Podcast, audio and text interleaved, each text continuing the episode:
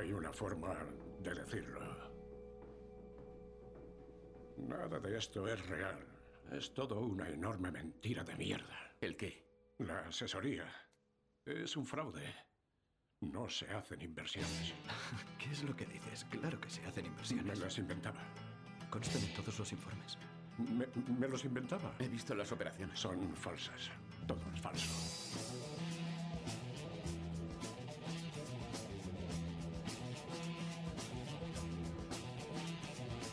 Muy buenas a todos y bienvenidos a Luce, Rankia y Acción, el podcast de Rankia en el que hablamos sobre cine y finanzas. A través de una serie de piezas audiovisuales como pueden ser películas, documentales, series de televisión, TV movies, intentamos acercar un poco el mundo de las finanzas y el mundo cinematográfico para que de alguna manera puedas entender el lenguaje financiero a través de estas películas que seguramente has visto y que si no te invitamos a que veas y que después aquí vamos a desgranarlas y analizar toda esa parte que se está hablando ya sea de manera secundaria o de manera principal en la trama sobre finanzas. En esta ocasión vamos a hablar de la película The Wizard of Lies, protagonizada por Robert De Niro y Michelle Pfeiffer, en la que de una manera intimista se habla sobre la figura de Bernie Madoff y sobre su estafa piramidal. Os recordamos también que para recibir un aviso cada vez que publiquemos un nuevo podcast, puedes suscribirte a nuestro blog Rankia Podcasts, terminado con ese que puedes encontrar en el buscador de nuestra página web www.rankia.com.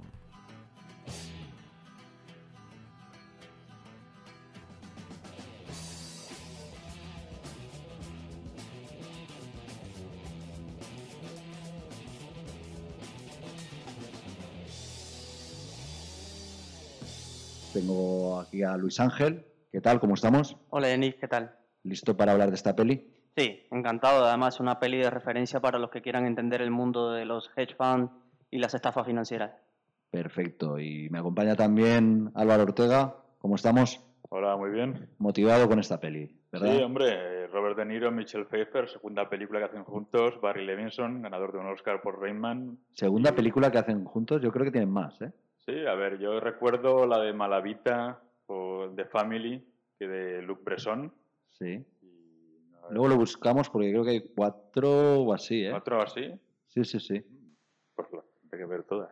Sí, sí, tenemos que hacer ahí una, una maratón.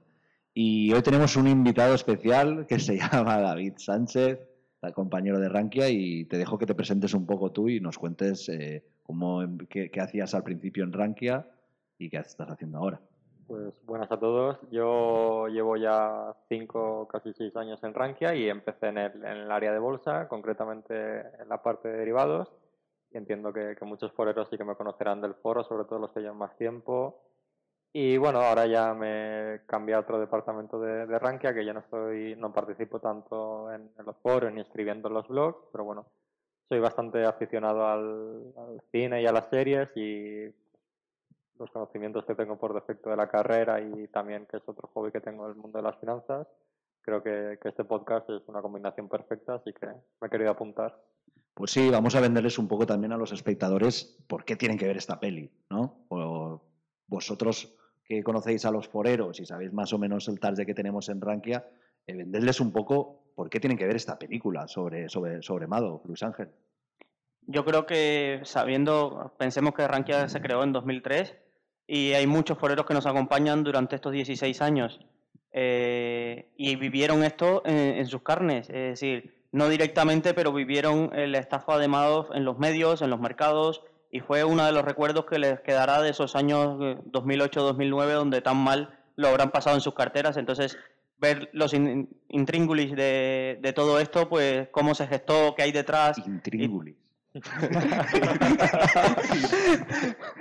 El término oficial. el término oficial, pues eh, yo creo que les, les dará, les motivará. Y más si lo, lo ven de esta manera tan al dedillo como lo vamos a explicar hoy. Es un caso que, que- que todo el mundo debería conocer, ¿no? Y el que no lo conozca, pues aquí puede aprovechar para, para conocerlo.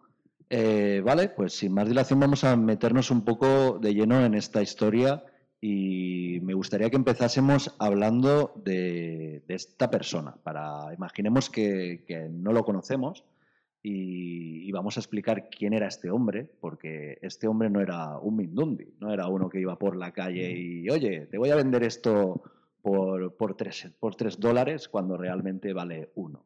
Entonces, David Sánchez, creo que podrías estrenarte en nuestro podcast contándonos un poco quién era, quién era esta persona. Eh, sí, bueno, empezó bastante joven en el, en el mundo financiero. Antes tuvo un trabajo de, de socorrista en la playa, que bueno, en la película no, lo nombra varias veces. Lo nombra como que era su y trabajo. que era su mejor trabajo y decía, aunque no salve ninguna vida, o sea, nunca tuve que salvar a nadie. Exacto. Donde y, conoce a su mujer. y donde conoce a su mujer, que leí por ahí, esto no lo dice en la película, que siempre se sentaba al lado de la torre, y leí que él, él decía que le gustaba estar arriba del todo porque la, la gente le miraba y que ya muestra un poquito pues ese, ese poco que necesita tener de, atención. Y empezó, si no recuerdo mal, a los 22 años ya en, el mundo financiero. Eh, tuvo problemas y su suegro, el, padre de, de la novia o de la mujer, ya no sé si estaba casado, le tuvo que ayudar y bueno, años más tarde ya fundó la empresa. Además, eh, fue uno de los fundadores de, de Nasdaq, fue coordinador del mercado de valores, es decir, que antes de, de montar la estafa, la estafa final y por lo que se le conoce, eh, se le conoce en todo el mundo, él ya estuvo ligado a los mercados financieros y además en un papel, digamos, bastante respetable. Y es, esto hay que entenderlo muy bien porque con todo ese papel o, o todo ese bagaje que él ya tenía, yo creo que genera esa confianza para luego eh, coger dinero de los inversores en, la estafa final. Entonces, para mí es un, es un punto principal toda la trayectoria que, ha tenido para, para entender esta estafa, porque no puede ser alguien que, que nazca de cero, se monte esta, esta empresa, esta estafa y la gente confíe en él. Él tenía un motivo para, para confiar en él. Y bueno, eso es un poquito. También estuve investigando y vi que los padres, que era un fontanero y una ama de casa, habían montado un negocio de finanzas, los propios padres, y que su negocio de finanzas se lo había cerrado ya a los padres el gobierno en su época, porque no habían declarado las- los beneficios que tenían. Pero cuando les cerraron, no tuvieron que pagar ninguna multa ni ninguna compensación a los clientes. Así que ya viendo eso, un poco creo, de tus padres haciendo esa estafa y yéndose de rositas. Ya, ya venías mamado de casa. ¿no? ya, ya, sí, sí, ya, ya sabes que eso se puede hacer y que puede no tener consecuencias. Vale, Álvaro, pues eh, ya, que, ya, que, ya que has hablado, eh, desde tu punto de vista, ¿qué crees que, que fue lo que, lo que pasó con este hombre? A ver, me explico mejor. Eh, sabemos que, que hizo una estafa piramidal, pero desde tu punto de vista, que igual que el mío no es tan, tan financiero como el de ellos dos, que, ¿cuál crees que es la magnitud de, de este suceso? La magnitud de- del suceso, bueno, según esto, es la mayor estafa económica que ha habido en la historia, historia. ¿sabes? Es- y además saliendo en una época de crisis eh, y habiendo pasado durante una época, si no me equivoco, de crecimiento económico importante, lo cual estaba leyendo también que, corregidme si me equivoco, que un esquema piramidal se parece mucho a una burbuja económica y tanto la burbuja económica explotó en el 2007 como este esquema piramidal se decidió en el 2008.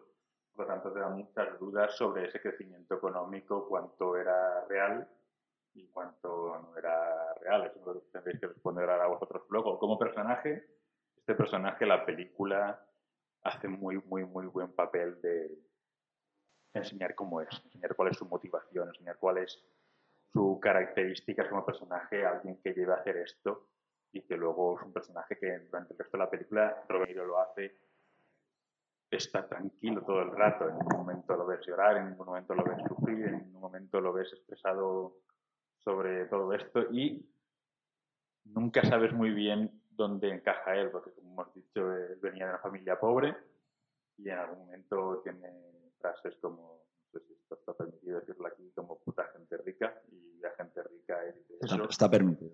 Vale. Pero no lo digas muchas veces más. Vale. Eh, y luego nunca sabes sobre qué esquema cae, sobre cómo si es alguien de fuera que vino aquí y nunca se sintió aceptado o como si es alguien dentro del mercado que se aprovechó de él. Él en una entrevista en el 2007 estuve viendo que dice que nunca creyó en invertir en bolsa, que nunca lo haría porque nunca creyó en él. Y es un tío con este currículum, ¿cómo, cómo va a decir eso? Y luego la película lo presenta de una manera genial, lo presenta comparándolo con el personaje de John Travolta del anterior podcast que hicimos. Él siempre intenta echarle la culpa a los demás. Dice, la culpa es de la crisis económica. Y en un momento dice, estaban buscando una cabeza de turco y me han puesto a mí. Estaban buscando un, alguien que hiciera de villano y me han puesto a mí de villano. Y, Sí, incluso acusa de cómplices a acusa de sus cómplice clientes. a las a los clientes. y dice que nunca pensó que lo que estaba haciendo era robar.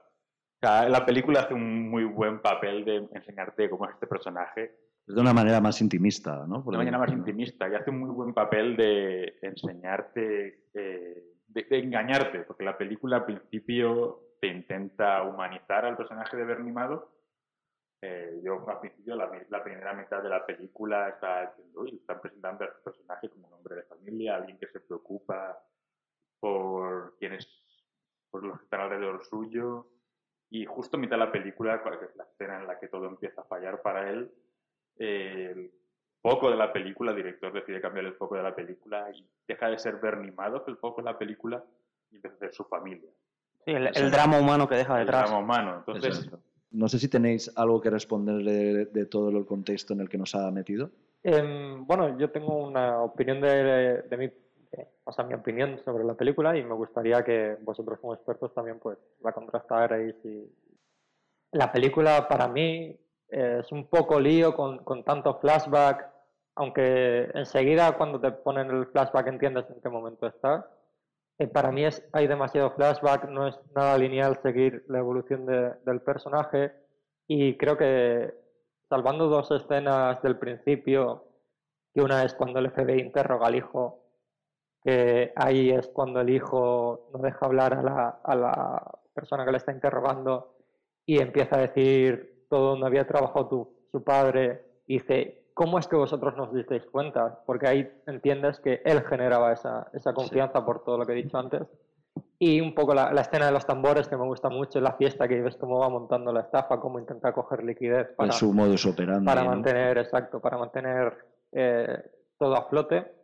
Pues quitando esas dos escenas, yo creo que lo mejor es eh, los últimos 40, media hora, 40 minutos de la película para mí, que Ah. es eh, pues todo lo que vive la madre cuando los dos hijos, uno se suicida y el otro fallece por Vale, cáncer. eh, Tampoco des- desglosemos mucho las escenas porque ya las iremos viendo después más una a una, ¿Mm? pero con lo que dices, eh, yo por ejemplo, desde mi punto de vista, me parece un acierto la manera en que han utilizado el montaje y los saltos temporales, porque estás viendo, eh, como decía Álvaro, el personaje como es al principio, te está enseñando su parte a lo mejor más humana y tal, a la vez le ves cómo trata a la gente a su alrededor, eh, que les trata mal, y estás viendo un poco cómo se va tejiendo esa, esa personalidad para que después explote y explote sobre todo a nivel familiar y veas eh, las reacciones de, de la, de Ruth, de, de- de ella cua- cua- cuando sale por ahí, de Michelle Pfeiffer, que veas las reacciones de los hijos y cómo les está afectando lo que, lo que ha hecho este hombre.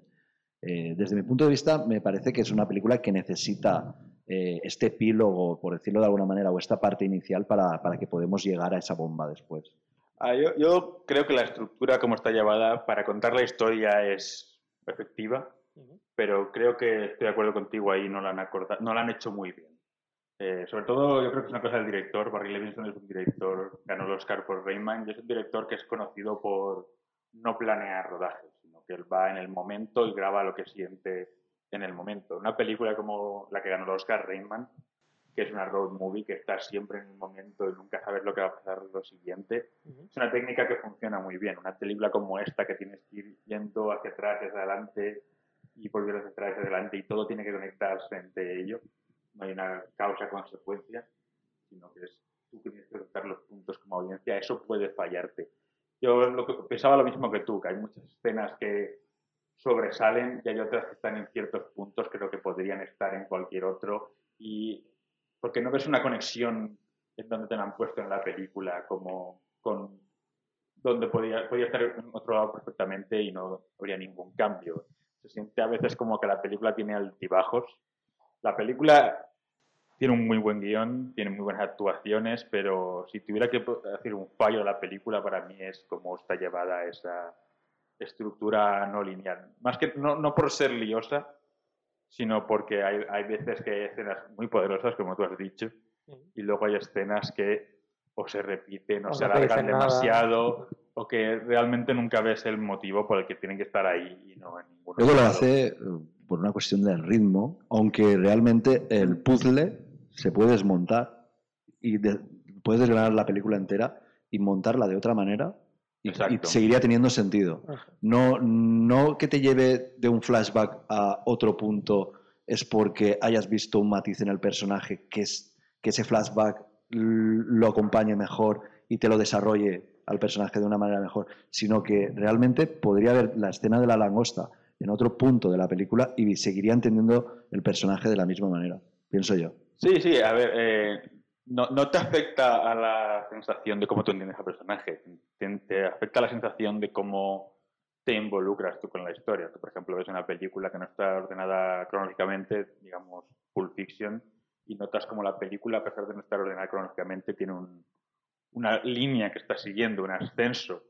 Aquí hay momentos en que la línea baja, luego vuelve a subir mucho, luego se, pa- se pausa un segundo. Incluso la duración de la película es un poco demasiado Sí. larga, ¿no? Exacto. Sí, Eso- me, me pareció a mí. Era muy larga y se perdía en algunos momentos la intensidad de Exacto. la Exacto, cadena que se va siguiendo. Exacto. Pero la película- podrían cortarse. Pero la película es buenísima y os recomendamos a todos que la veáis. Sí, sí, a ver, esto es el punto, el punto malo. Luego, eh, a mí me dices cuál es el fallo de la película principal y te diría estructura, actuación perfecta, historia perfecta, cómo te enseñan el personaje de Bernie Madoff, perfecto. La película hace una cosa genial que es engañarte porque parece que vas a escuchar la historia de Bernie Madoff desde su punto de vista y que él va a ser el bueno y al principio piensas que es así y el momento en el que te dan la vuelta a eso descubres lo malo que ha estado siendo todo este rato y lo fácil que ha sido para ti como audiencia apoyarlo. Para mí, la escena en la que me di cuenta que la película me estaba engañando en ese sentido es cuando la madre, que tú has mencionado,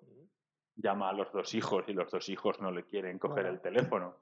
Y de momento dice, han estado preparándome para ver cómo él ha destruido su familia todo este rato pero me lo estaban preparando enseñándome que era un tío de familia. Y de repente me doy cuenta de que lo que estaba haciendo es destruirlo. Pero Y, claro. piensas en cosas. Y si te fijas, lo primero que hace en la película es hacer a sus dos hijos cómplices sin que ellos lo sepan.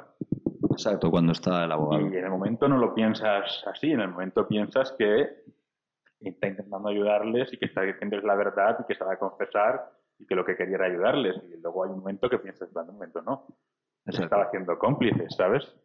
Me llamo Dayana Henríquez. Soy periodista de investigación del New York Times. Y he seguido el escándalo de Bernie Madoff desde el primer día. Tras varios meses de solicitudes y cartas, por fin me dieron permiso para entrevistar a Bernie Madoff el 24 de agosto del 2010. Hasta hoy, exceptuando a sus abogados, solo ha venido a visitarle su mujer. No ha contestado ninguna pregunta de una institución independiente sobre su delito, salvo las que le hicieron en el juicio, delante del juez.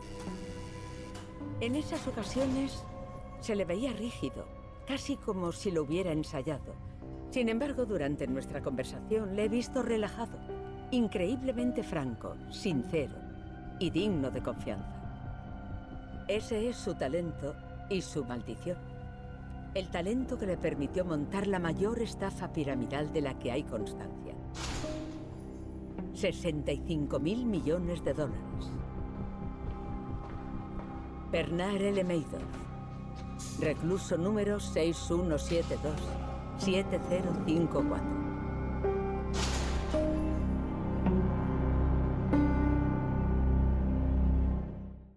¿Creéis un poco que, que este personaje se ve moralmente obligado a tener que, que explicar un poco su historia? Eh, que, que en este punto de su vida en el que ya todo se ha ido a la mierda ¿Por qué creéis que, que pide esta entrevista o, la acepta? David. Yo creo que, que ya no le queda nada. O sea, yo creo que mi opinión personal, ¿eh? que es simplemente por, por mero aburrimiento de, de estar en, en la cárcel, su mujer no le habla, eh, sus hijos ya no están. O sea, al final es- tienes que hacer algo. Y creo que mi opinión personal, y obviamente nunca lo sabré, es que es por mero, mero aburrimiento y, y- y un reto más. Y al final, eh, a lo largo de la película, ves- vas viendo trozos de la entrevista y él responde lo que quiere. Totalmente. Y, y él, quiero decir, le da lo mismo, igual que en otras fases de, de la película. Él responde lo que quiere, entonces me da a mí la sensación de que es un poco menos entretenimiento para él.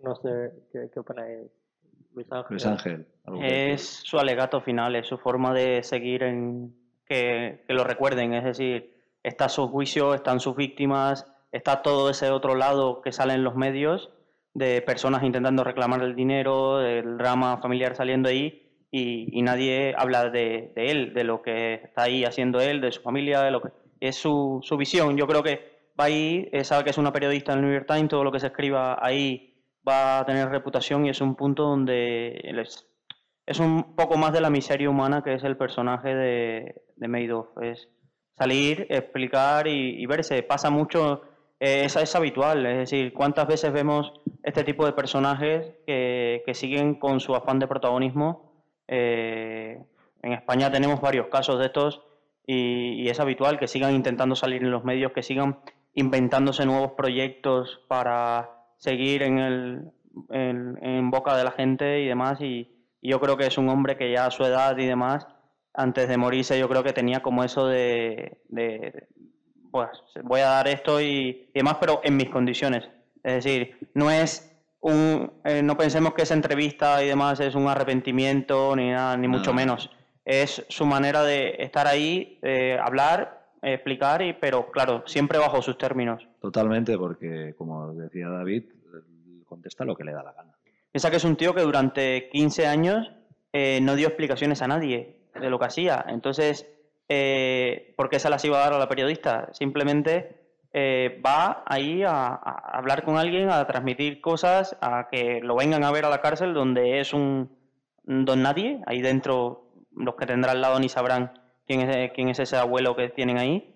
Eh, pero es su manera de... Máxima seguridad, además. Sí, sí. Eh, No te creas, leí que, que él compró todo el chocolate de la cárcel para venderlo luego más caro. O sea que yo creo que los presos sí que, por lo menos por eso sí que sabrán. Sí, el hombre del chocolate. Es decir, imagino que, que será. Sí, Eh, no, está- está estaba claro, haciendo está ya sus negocios dentro de la Sí, sí, cárcel, sí. ya se había montado, ¿no? El, el dinero de este jovencito le, le llama.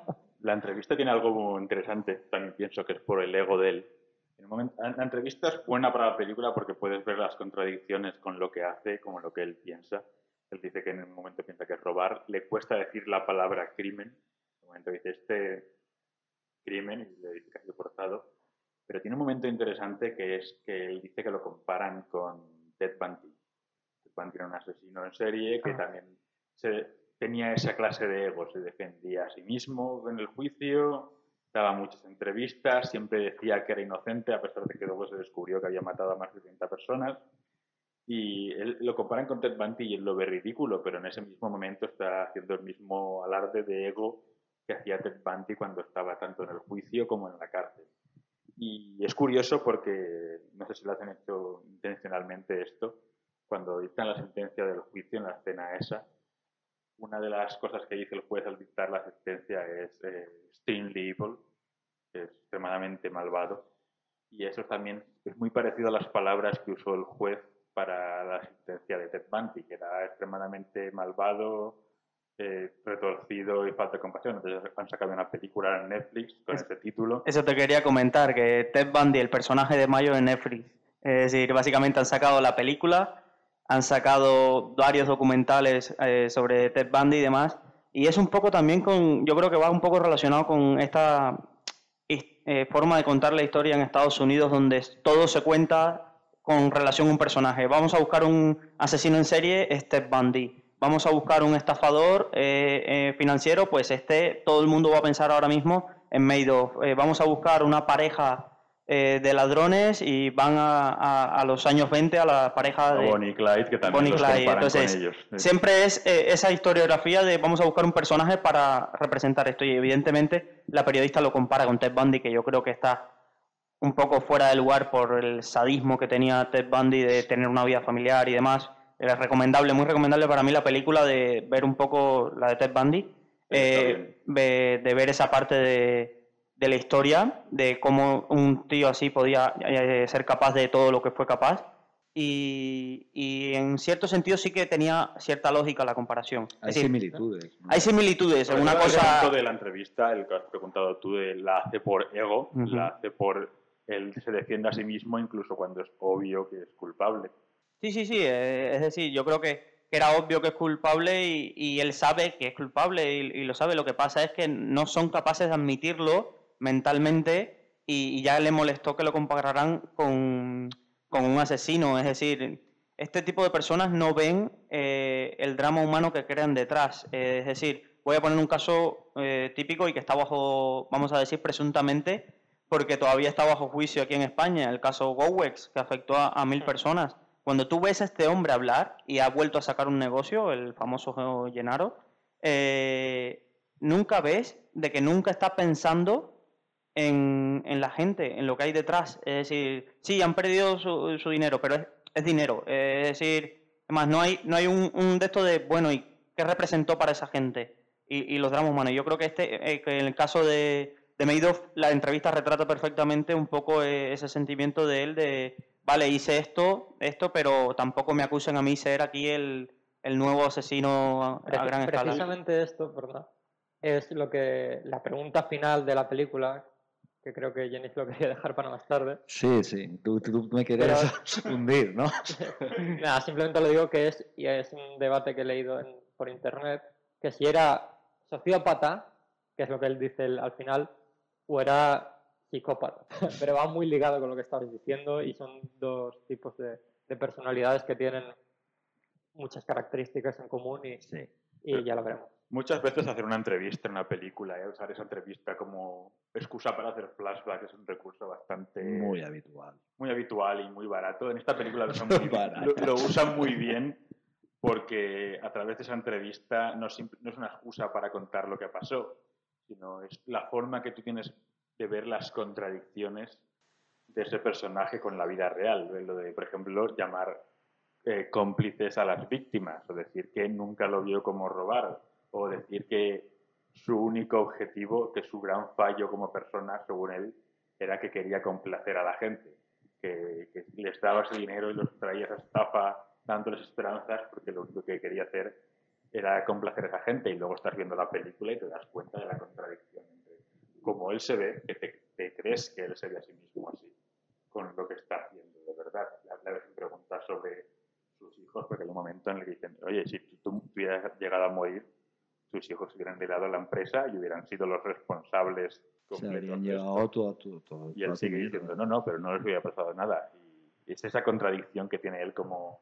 Lo, lo primero que le vemos haciendo es eh, pagar los bonos, los, los, Las primas. Las primas. las primas de, de Nav- de Navidad a, a los empleados antes de que lo cojan.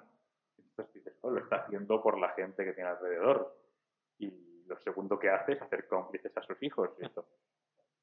Vale, pues 10 de diciembre 2008, la película empieza con, como tú dices, Bernie Madoff en su oficina eh, explicando a, sus trabajadores, ¿no? creo, a su hermano, que va a pagar las primas a sus clientes, eh, explicándonos un poco qué es lo que estaba haciendo este, hijos en, este, en este momento, qué es lo que estaba haciendo este hombre. Estábamos en plena crisis, ¿no? Había explotado ya. Eh, sí, estábamos en los tres primeros meses, desde septiembre de 2008 más o menos, que es cuando cae Lehman, eh, a- en diciembre, pues han pasado tres meses, pero solo poner un detalle sobre, sobre esta oficina, es decir, pensemos de que qué él está haciendo, él está repartiendo las primas de toda la empresa, ¿vale? Pero la empresa estaba dividida en dos partes y esto es muy importante de entender, ¿vale? Estaba la, em- la empresa, él la había creado y había separado dos partes porque es para entender la relación con los hijos. Él crea Bernard Madoff Investment Securities, que era un broker, ¿vale? Básicamente para los que nos estén escuchando que sean más de la parte cinéfilos y no financieros, es decir, una entidad, un intermediario financiero que permite a ahorradores invertir y comprar acciones en bolsa y demás. ¿vale? Este era el core eh, del edificio, sobre todo cuando vean la división de plantas y demás, que vemos más adelante en una escena, este era el core del negocio.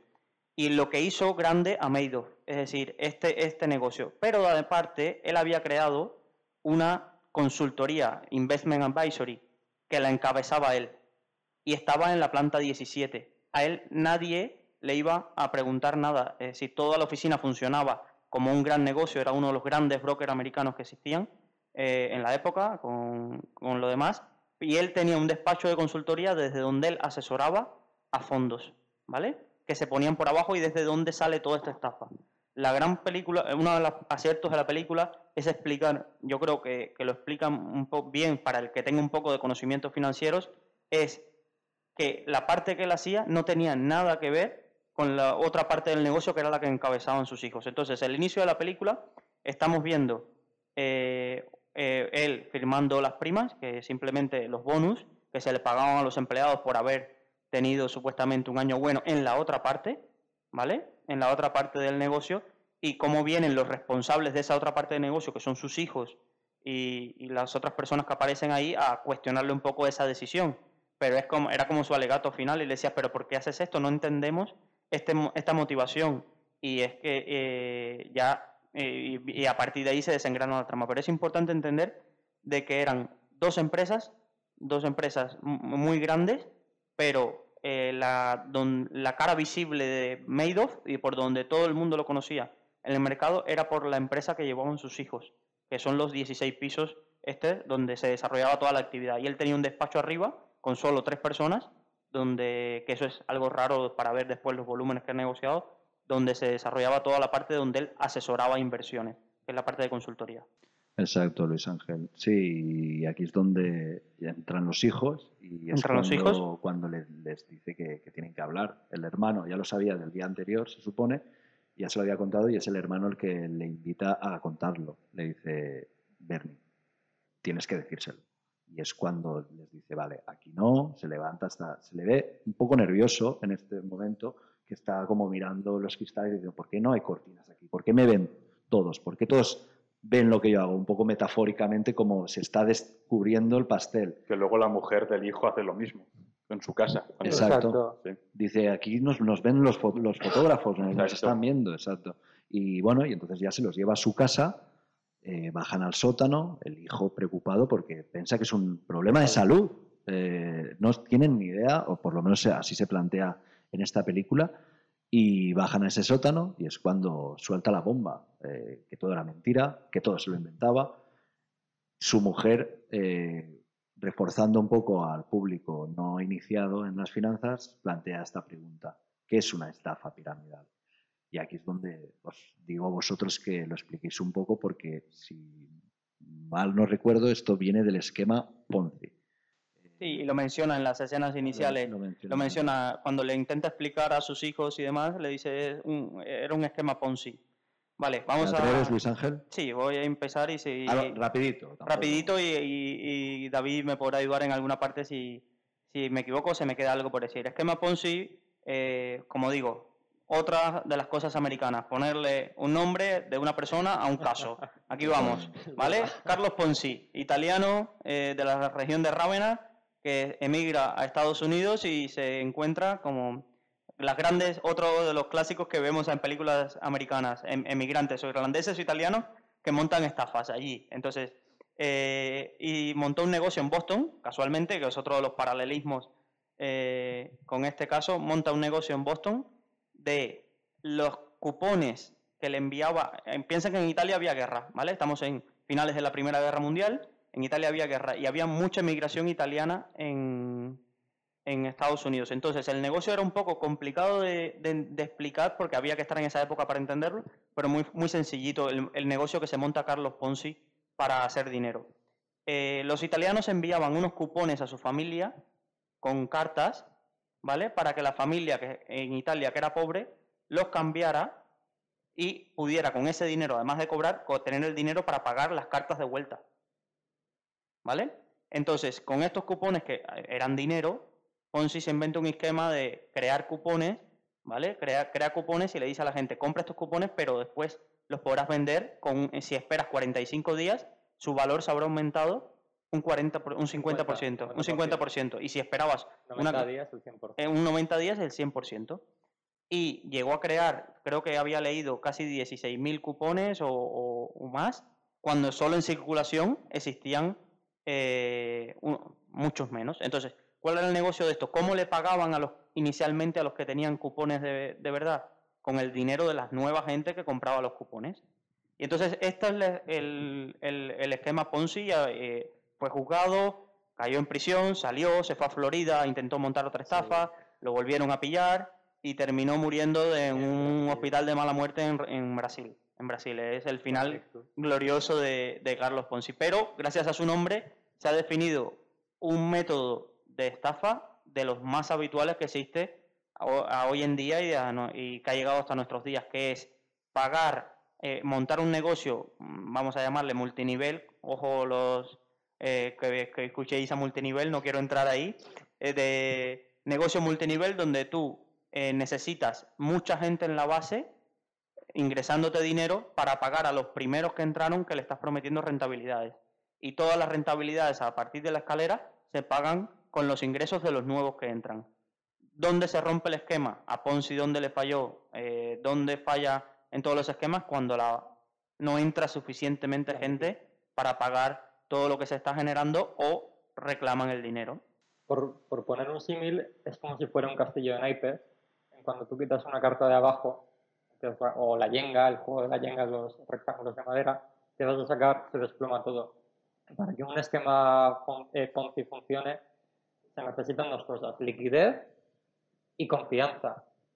Liquidez para ir pagando eh, a la gente que ya te va tocando pagar, o en caso de Madoff, cuando la gente quería retirar el dinero, y confianza para que te siga entrando mm, eh, nuevos, nuevos ingresos, aquí es más, donde, más liquidez, ¿vale? Esta es la base. Aquí es donde él los tenía todos ganados, la- a través de la confianza, desde su familia hasta sus clientes. Vemos que si confi- confiaban, confiaban plenamente en él. Le daban todo su capital a este señor. y- No, hasta el regulador. Es decir, sí, sí. es ahí hay, hay tres patas de confianza que es por, por lo que es muy difícil eh, replicar esto. Es decir, tenía la confianza de sus clientes, de sus trabajadores. Es decir, piensa de que nadie en una empresa de miles de empleados se cuestionó lo que hacía, nadie miraba sus números, ¿vale? Y del regulador, que eh, es otra parte que veremos más adelante eh, cuando lleguemos a cómo se, gestó esto. Y es una de las partes era la confianza de mm, este hombre que le vamos a cuestionar. eh, si es el creador de todo esto, es el creador de las regulaciones, es el creador de- del mercado del Nasdaq, es uno de los de la asociación de, de grandes inversores. Es decir, Dicen que creó el mercado moderno como lo conocemos. Exacto. es que el Nasdaq es una de las bolsas casi más modernas de mercados de valores más modernos que existe y, y su funcionamiento y la regulación casi está basada en él y en la asociación de la que formaba parte. Es que, ¿cómo te vas a esperar si, que alguien así te pueda timar? Exacto. Tenía el pilar de la confianza que ha dicho Luis Ángel, lo tenía, Lo tenía con todo el lo mundo. tenía ganadísimo, ganadísimo. Y la confianza en la comunidad y en la familia, por ejemplo, lo que tú has comentado con el esquema de Ponzi, Ponzi era italoamericano y se aprovechaba de los italoamericanos. Exacto. Creo que Madoff también empezó, era judío Sí, y empezó recibiendo muchos fondos de la comunidad judía. Se aprovechan de la comunidad que tienen alrededor y tal lo dice que se aprovecharon de la, de la hermana de la mujer, Ah. de miembros de su familia, ese, ese, ese círculo de aprovecharte no solo de la confianza de gente externa, sino de dentro de tu propia comunidad. Él decía que era la gente que invertía con Madoff no era ni Jenis ni yo, era gente de la industria. Es aprovecharte de tu círculo interno, de, de esa confianza creada en una comunidad y aprovecharte de la comunidad de la que eres parte. Entonces, por eso he mencionado antes cuando él habla de manera despectiva de gente rica, que estaba dentro de esa comunidad, pero te hace preguntarte si alguna vez se sintió miembro de esa comunidad o simplemente estaba ahí para aprovecharse de ellos. los lujos de la comunidad se los permitía. Eso es ¿eh? a Ah. Eso, eso no lo rechazó, la ¿eh? hipocresía de él, de que él, digamos que tiene 20 billones que decían que podía llegar a tener, pero que nunca se sintió parte de eso, es aprovecharse de esa comunidad en la que tú es- estás, ¿sabes? esto es aprovecharse de una comunidad, es, es de confianza, no es confianza con gente de fuera, es confianza con gente de tu propio entorno. Al final a quien estás timando es a los tuyos propios. Era el jefe de Nasdaq, de Nasdaq y estaba timando a los inversores de Nasdaq. De hecho, creo que... Nasdaq. Nasdaq, es una competición. Una competición de- mundial de Qatar. Tal es el grado de, de confianza que, que había que en, en este momento de la película en el que se lo está contando a la familia, como bien habías indicado antes, Álvaro, eh, lo que hace él es decirles, dejadme una semana para arreglar esto. Una semana para arreglar, repartir dinero y dejarles a ellos eh, que tengan dinero para toda su vida, él y sus hijos. Él está pensando en cuidar de los suyos. Los hijos de entrada le creen, es su padre, tienen esa confianza, todavía le idolatran, no son conscientes del lío en el que están metidos y es el abogado, cuando le llaman, que me encanta ese momento en que llaman al, abogado y dice, me cago en la puta dos veces, y dice, no puede ser esto, no, no, puede, no puede estar pasando. Y llega el abogado y es cuando les explica eh, lo, que, lo que decía Álvaro, que, que son cómplices, que tienen que delatarle ya. No, no pueden aceptar ese dinero y no pueden dejarle esperar una semana que, que vaya libre por ahí, porque es que si no van a ser tan, tan culpables como él. Y hay una escena en la que te das cuenta del nivel que tiene él, de que la gente le confía en él y que la gente le dé su dinero y confía en él, que es cuando necesita la firma de los dos hijos para que le den la fianza. Y los dos hijos no van a firmar. Y él se sorprende de que los dos hijos, a pesar de haberlos hecho cómplices y a pesar de haberlos tenido engañados durante tanto tiempo, no quieran firmar para darle la fianza. Él está acostumbrado a que la gente él dice algo y la gente lo hace. Y ese momento es un momento como que su realidad. Y encima sus cae. hijos. Sí, se queda así como, tus hijos no han querido firmar y se quedan, ¿no? Qué, qué- qué raro, ¿sabes? Y sí, y, y- pregunta a la, a la empleada esta, le dice, pero les has dicho que no tienen que pagar, ¿no? Sí, sí. Eh, le sorprende por todas partes y, claro, le sorprende también a Ruth, pero es que ya... Y, por- y no por- llora. O sea, es un, un rasgo de la personalidad de él que no lo ves llorar, creo que lo has Sí, dicho antes. no. En la película y en, en tantos palos que le dan en, en la película, no, no Además- llorar. Lo único que ponen una cara un poco triste que Robert De Niro lo hace, lo hace Hay una escena estupenda en Sí, la ¿no? que la mujer está hablando con él y está preguntando, la mujer está desesperada, está preguntándole por qué nunca le ha explicado nada, por qué ha hecho todo esto. La escena está grabada genial, ella está en una habitación a oscuras, él está en otra y están hablando, pero ninguno está mirando a- a- el uno al otro y, y la mujer está fumando desesperada y él se está comiendo un sándwich detrás y la mujer pidiéndole respuestas y él comiéndose un sándwich, no lo sé, no lo sé, no lo sé, y la mujer dice, me tienes en la oscuridad y él simplemente encoge de hombros. Incluso Y- ella se disculpa por hacerles tantas preguntas. eh, Exacto. ella al final es una persona que, bueno, hablando de las interpretaciones también, que los dos creo que están estupendos. Robert De Niro, hay momentos en que le estás mirando y parece, parece que se ha amado. Que hay momentos Sí. así. Y, y cuando le ves de lejos o en planos más oscuros y, de- y demás, sobre todo ahí. Pero eh, este momento es cuando te das cuenta, te estás dando cuenta toda la película de que ella eh, vive para él.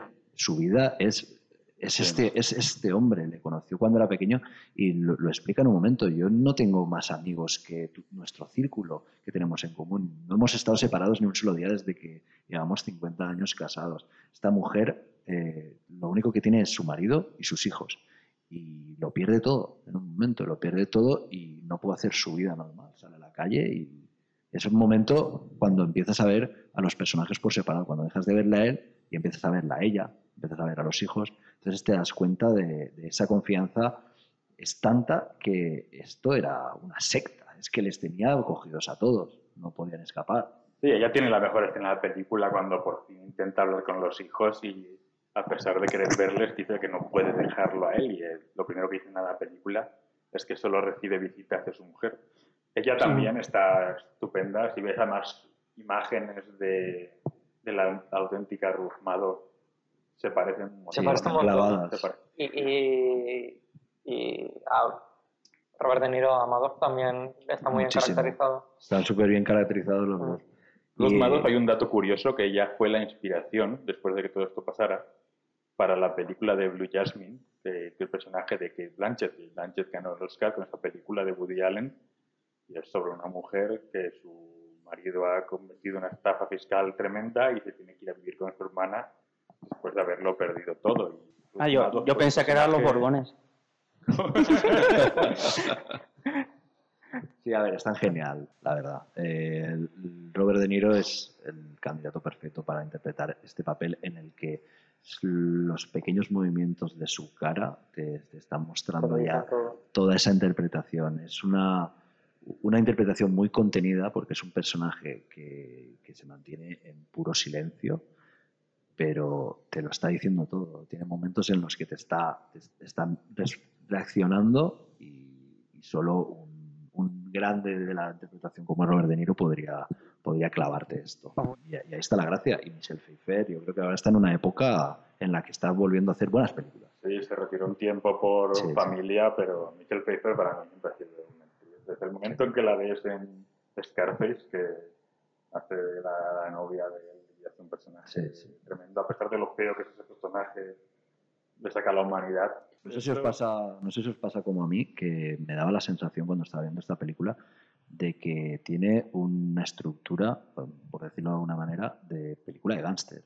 A mí esta película me estaba recordando a películas como, como El Padrino, como uno de los nuestros, en las que estás viendo a este líder y cómo su familia eh, alrededor, algunos no saben lo que está pasando, como podría ser el final de la primera parte del Padrino, en la que cierra la, la puerta a la mujer.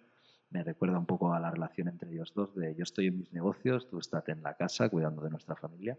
Y, y también el, el personaje de, de Han, ¿cómo se llama? El, el- su- el Frank, no sé qué, es el segundo, su mano derecha, el contable que tiene en la planta 17, eh, que es como su consigliere, ¿no? Sí, la verdad es que, hablando de películas de gángsters, tiene la secuencia que te has mencionado antes de la escena de la batería. Está, esa es una escena tremenda porque es cuando él se empieza a hundir y entonces tiene que reflotar. Y entonces ves cómo ha hecho todo este esquema durante mucho tiempo y tiene tanto el estrés de él hundiéndose, tanto la excitación de él haciendo lo que mejor sabe. Y la batería de fondo, es una escena tremenda, ves a él timando gente al mismo tiempo que él está a punto de hundirse, que es cuando te das cuenta de que él, él dice al principio, lo que yo quería hacer es ayudar a la gente y no ayudar, no, eh, hacerla sentir bien a la gente, te das cuenta ahí de que no, que lo que quiere es salir a flote, y te das cuenta de que él al final confiesa porque no le queda ninguna otra opción. Y además, perdón, para mí tiene, el, creo que es la única escena cómica de la película, que es cuando él ya está exhausto de, de las llamadas de teléfono, de que el otro no pare de interrumpirle, de negociar con aquel y con el otro, y llega la mujer y le dice, no, que mi hermana dice que... que y dice, vale, Sí, que te va a dar todos, sus- tus- todos sus ahorros. Perfecto. Perfecto. Vale, va. Sí. 2.000 Más. dólares, 20.000, Es lo que que sea. este hombre no, no tiene límite, no tiene Para ningún mí tipo de límite, le da igual. Y, ya, y sabe que está de capa caída, ya. Que sabe que ese dinero se va a ir a la mierda. Ah, que lo traiga. bien, me parece bien. Que después es la mujer que, que- que le deja vivir a ella, a Ruth, en Florida. Claro, exacto. Después de todo lo que, le- que se lo cuenta en la cárcel y le da igual, está, él está hablando de sus movidas. que él se da cuenta de que está contra las cuerdas cuando en la cena familiar, después de la cena, la niña pequeña de Ahí. 8 años le hace dos o tres preguntas sencillas y él es incapaz de responderlas. Ahí es cuando te das cuenta de, vale, pues, Sí, también es una persona que evita siempre eh, las Sí. preguntas. siempre las evita, Tiene que ser el de la voz cantante. no, no puede seguir dando largas. Cuando una niña de 8 años delante de toda la familia te empieza a preguntar y tú no tienes una respuesta, Sí, sí. eh, en, la- en una crisis comercial como la que le obligó a salir, ahí es cuando te das cuenta de él, él, él ya sabe que no va a poder seguir con. Fíjate que yo creo que ahí simplemente explota por el estrés, porque es una niña, eh, los únicos que entienden de finanzas ahí creo que son los dos hijos, o no sé si estaban los dos siquiera. Sí, Podría haber dicho hijos. cualquier tontería y yo creo que simplemente, eh, o como lo, lo pintan aquí en la película, simplemente explota de que ya... explota, viene de una conversación telefónica en la que estaba asqueado, ve lo de la maleta y lo usa como, como Eh, una exacto. excusa para cabrearse un poco más y llega a la mesa en la que todos están en una reunión familiar bromeando y demás y él llega con ganas de guerra, él llega con- y, y lo paga con la, con la, Con chiquilla. Es una especie de montarte una escena para que veas que, que este hombre pues le está ya pesando toda la mierda en la que se ha metido. lo paga con la chiquilla y después lo paga con el hijo en la siguiente escena, que le dice al hijo como que él no tiene la capacidad. Cuando Ah, está tumbado en el suelo, ¿no? Es cuando está tumbado en el suelo y le dice que quiere Sí, hacer... que- Ah, no, no, no, mentira. Es No. cuando, cuando está en el, en el sillón. en el sillón y el hijo le dice, ¿por qué no me cuentas nada? Exacto. Y él, para protegerse, lo que hace es decirle al hijo, tú no- tienes la capacidad Si fuera tu hermano, para entenderlo, ¿sabes? Exacto. Y yo creo que si hubiera sido el hermano también le habría dicho lo mismo. mismo. Le había- le- le- les enfrenta, de alguna manera les enfrenta como para, para desviar un poco, con lo, es lo que hace siempre con los hijos, de desviar la atención hacia, hacia otro punto, como cuando ellos no se dan cuenta que son cómplices. que de hecho, no sé si a lo mejor, si, primero no sé si pasó en la realidad, pero los hijos se distancian, uno no le coge el teléfono al otro y es cuando uno de ellos al final decide suicidarse. Sí, cuando ya está solo. Entonces, no sé si a lo mejor es lo que decías de que también la, eh, siempre cuidaba de la familia, creo que lo decías tú, Álvaro, siempre cuidaba de, de la familia, pero realmente la estaba destruyendo, si creaba esas rencillas entre los hijos y luego cuando más lo necesitaba uno de ellos no tuvo el apoyo de, de su hermano, quizá... Y te das cuenta de que la película te ha estado vendiendo una imagen Exacto. que luego no era real. Y la película de repente dice, todo lo que creías no es verdad.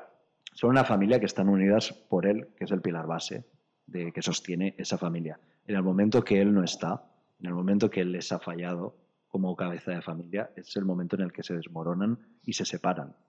No vuelven a estar juntos ya.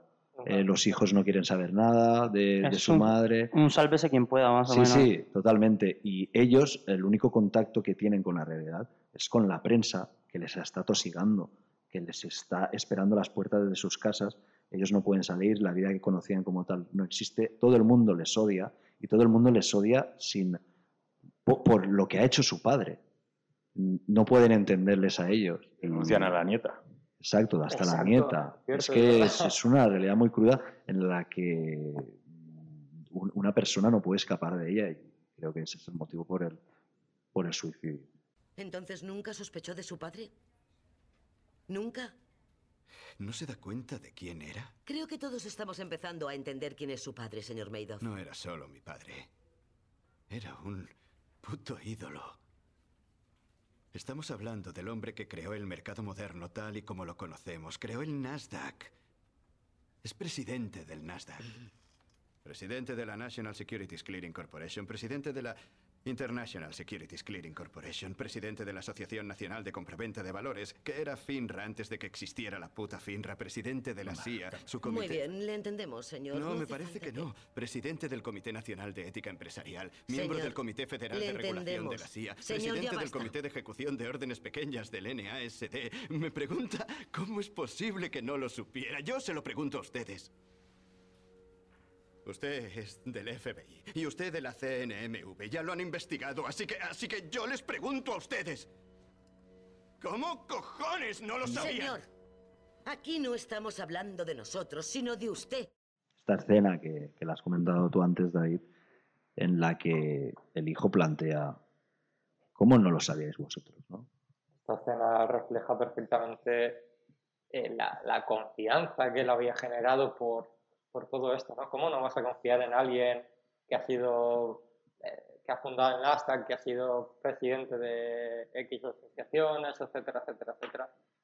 ¿Cómo, cómo no, no- ¿Por qué no le pillaban a este hombre? Porque, a ver, eh, realmente esta, es el, el SEC, ¿no? la, la Comisión de Exacto, Bolsa que y Valores. En, el doblaje en castellano dicen la CNMV, que es el regulador español, no es el Exacto. americano, que es la Comisión Nacional del Mercado de Valores, que en Estados Unidos es la SEC, que es la Security Exchange Commission, que es similar. Exacto, lo que hace es investigar pues, la- el mundo financiero, ¿no? Si no me equivoco. Entonces, eh, lo que yo me pregunto, lo que yo os planteo es, ¿cómo puede ser que, eh, que su trabajo, que consiste en detectar que no pasen estas cosas, ocurre? Porque por vídeos que he visto sobre los juicios, una vez pasó lo de, lo de Mado, los que están ahí les están echando todo, todo, encima y preguntándoles lo mismo que os estoy preguntando a vosotros y esta gente después se retiró. Y, y ya está, ¿sabes? Se olvidó del tema en plan, sí, lo hemos hecho mal, me voy. Me dejo el sitio. La comisión parlamentaria en Estados Unidos tiene mucha amiga ver las comisiones parlamentarias de investigación, porque son bastante duras y a la cara. Y si veis el, el documental, que supongo que hablaremos luego de Persiguiendo a Madoff, que también están, hay varios fragmentos de la, donde parlamentarios acusan a la directora de la SEC, que eso sería casi incapaz de ver aquí, pero básicamente preguntándole, ¿pero usted es tonta? Es decir, este hombre lleva haciendo esto y ustedes le dan el permiso para operar, solo se, se destapaba levantando un teléfono y no lo habéis hecho, eh, y, la mujer no sabía cómo responder, es decir, daba respuestas vagas y demás, no sabían cómo responder porque volvamos a 2008, eh, si pasaron meses antes que se supiera cómo había montado, qué había detrás, es decir, cómo lo había logrado conseguir, es decir, porque él tampoco lo iba explicando por ahí, y se, y, se llegaron a contratar eh, despachos de abogados para poder entender cómo había montado todo este estafa Meido, cuántas empresas había por medio y, y demás. Entonces, para entender por qué, y supongo que aquí David me podrá ayudar también un poco más, eh, eh, para entender por qué no lo detectaron, hay que entender primero qué era la estafa, en qué consistía la estafa, cómo la montó, qué había por medio, eh, qué hacía difícil que, que lo descubrieran. Y entonces, una de las partes, yo voy a dar pinceladas rápidas para no alargar. ¿Cuánto, ¿Cuánto dinero era? Perdona que te corte. Uf, aquí, 65 billones de exacto, dólares. serían 65 mil millones. de dólares. Claro, claro. El tema del billón es Es diferente. que ¿no? Sí. depende de dónde lo mires. En Estados Unidos son mil millones. Bueno, lo, lo típico que lleva suelto por el pantalón, ¿no? De dinero. Vale, vale. Sí, 65 mil millones. Entonces, durante 15 años, Meidos lo que hizo es crearse una asesoría de inversiones. Vamos a pensar que era ases- asesor de fondos de inversión. Ahora, no son fondos de inversión al uso como estamos acostumbrados a ver, son los que se consideran hedge funds. Y entonces, él, mediante, por su prestigio, encontró mucha gente que tenía hedge funds muy grandes, es decir, tenía mucho dinero, y él era el asesor de inversiones de esos fondos. ¿Vale? Entonces, empezó a generar, que esto se ve muy bien en el documental, en la película no se cuenta tanto, empezó a generar unas rentabilidades que empezó a llamar la atención de muchos otros inversores y empezaron a dar mandatos de gestión. ¿Qué es un mandato de gestión? Es decir, pensemos, Jenny, tú tienes 5.000 millones porque eres el plan de pensiones de los mineros de la cuenca asturiana. Ojalá tuvieran este dinero, Mm, pero, perfecto. pero te lo crees. me encanta. ¿Vale? Entonces, tú tienes este dinero en la mano, pero no sabes gestionarlo o no sabes con quién gestionarlo. Y entonces delegas en un asesor o en el mejor gestor de inversiones a nivel mundial que tú consideras que es Madoff y le das un mandato.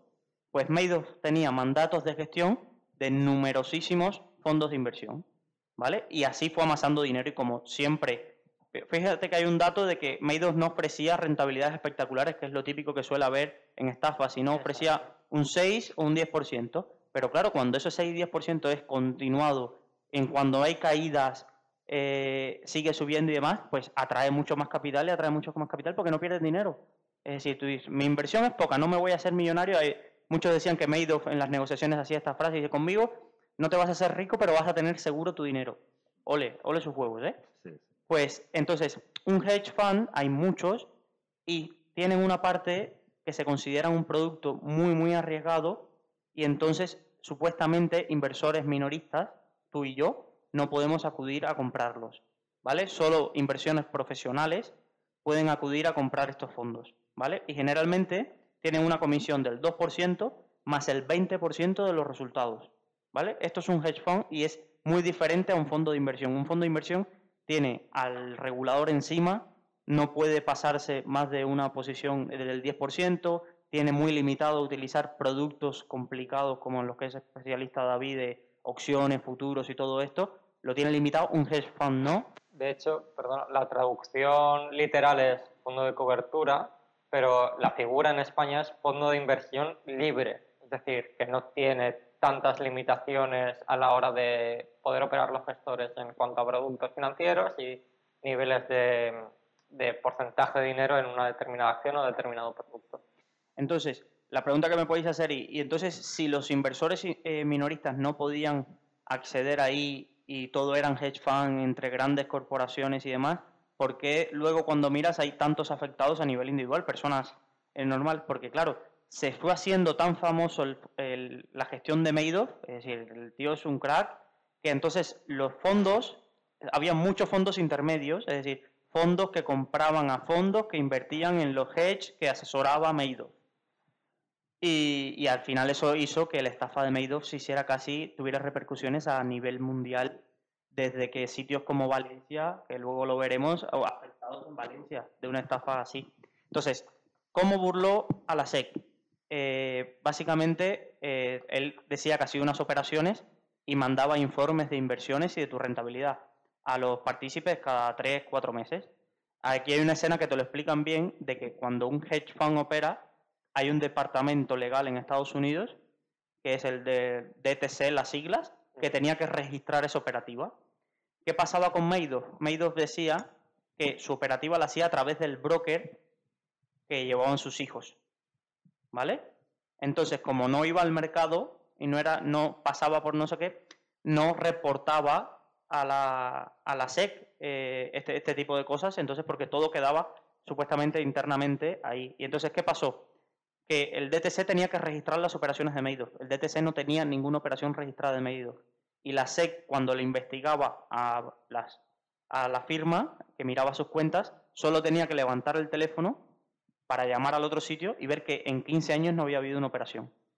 Y nunca lo hicieron. Es una parte de una escena muy bien que juega ahí Robert De Niro con su personalidad de, eh, sí, pues puedes llamar aquí para comprobar, eh, no hay ningún problema, el tío se queda así, el que lo está investigando como bueno. Y nunca llamaron. Y nunca llamaron. Y él da la cuenta y además lo intimida Mm. al, al hombre, dice, sabes quién soy yo y tú eres un tío que es nuevo aquí, vienes con una chaqueta que no deberías, no me tratas con respeto y lo intimida. Y además tiene una frase muy buena cuando, el- cuando lo están observando, que Robert De Niro dice, esta gente no tiene ningún límite. El personaje de Mado, que digo, "Ve a quién está hablando, alguien que está timando a su propia familia y a su propio, y a- y a, eh, organizaciones benéficas y está hablando de la gente que no tiene ningún límite y ves un poco su hipocresía y respecto a la escena que tú has dicho de- el hijo pregunta ¿por qué vosotros no lo sabíais cuando este tío era, era un ídolo aquí? Y esto es a a nivel fílmico, es lo importante de tener buenos actores secundarios y esta película la verdad es que está plagada de actores secundarios impresionantes, ¿sabes? Los hijos hijos están Los geniales. hijos lo hacen genial, el hermano lo hace genial, el, el que le ayuda a hacer los trapicheos lo hace Sí, genial. sí. Es una, hasta el abogado que sale en una sola escena también Exacto. lo hace genial. Es una película que los secundarios lo elevan un montón, porque realmente te piensas que estás ahí. Además son caras conocidas. Son caras conocidas, exacto, El, son el actores Han Cazaria, este como se llame, este eh, hace de latino en muchas películas. Creo Es que, Apu en Los Simpsons. sí, es, el- el- El, el, el que está en la consultoría con él. sí, sí, es, es- es bastante más famoso por do- el doblaje que hace en Los Simpsons, que dobla a Moe, a Apu y creo que al policía también. Era uno de los novios de Phoebe en Friends. Ah, cierto. Ya decía yo que me En. Jaula de Grillos tiene Sí. un papel alucinante que es Sí, el, también. el- bueno, que hace de homosexual, pero con mucha comedia que está, está genial. Y después el, el hijo, el que se suicida, lo tuve que buscar porque me sonaba mucho la cara y no sé quién era, y es el de Face Off, en cara a cara, el que hace del hermano de Nicolas Cage. Sí, sí, sí, el, el- el rarito. Sí, exacto, exacto. Pero hay un momento, eso, le pregunta, ¿vosotros cómo es que no lo sabíais? Y no solo es eso, sino que él dice que ha estado 15 años sin hacer ninguna operación de verdad.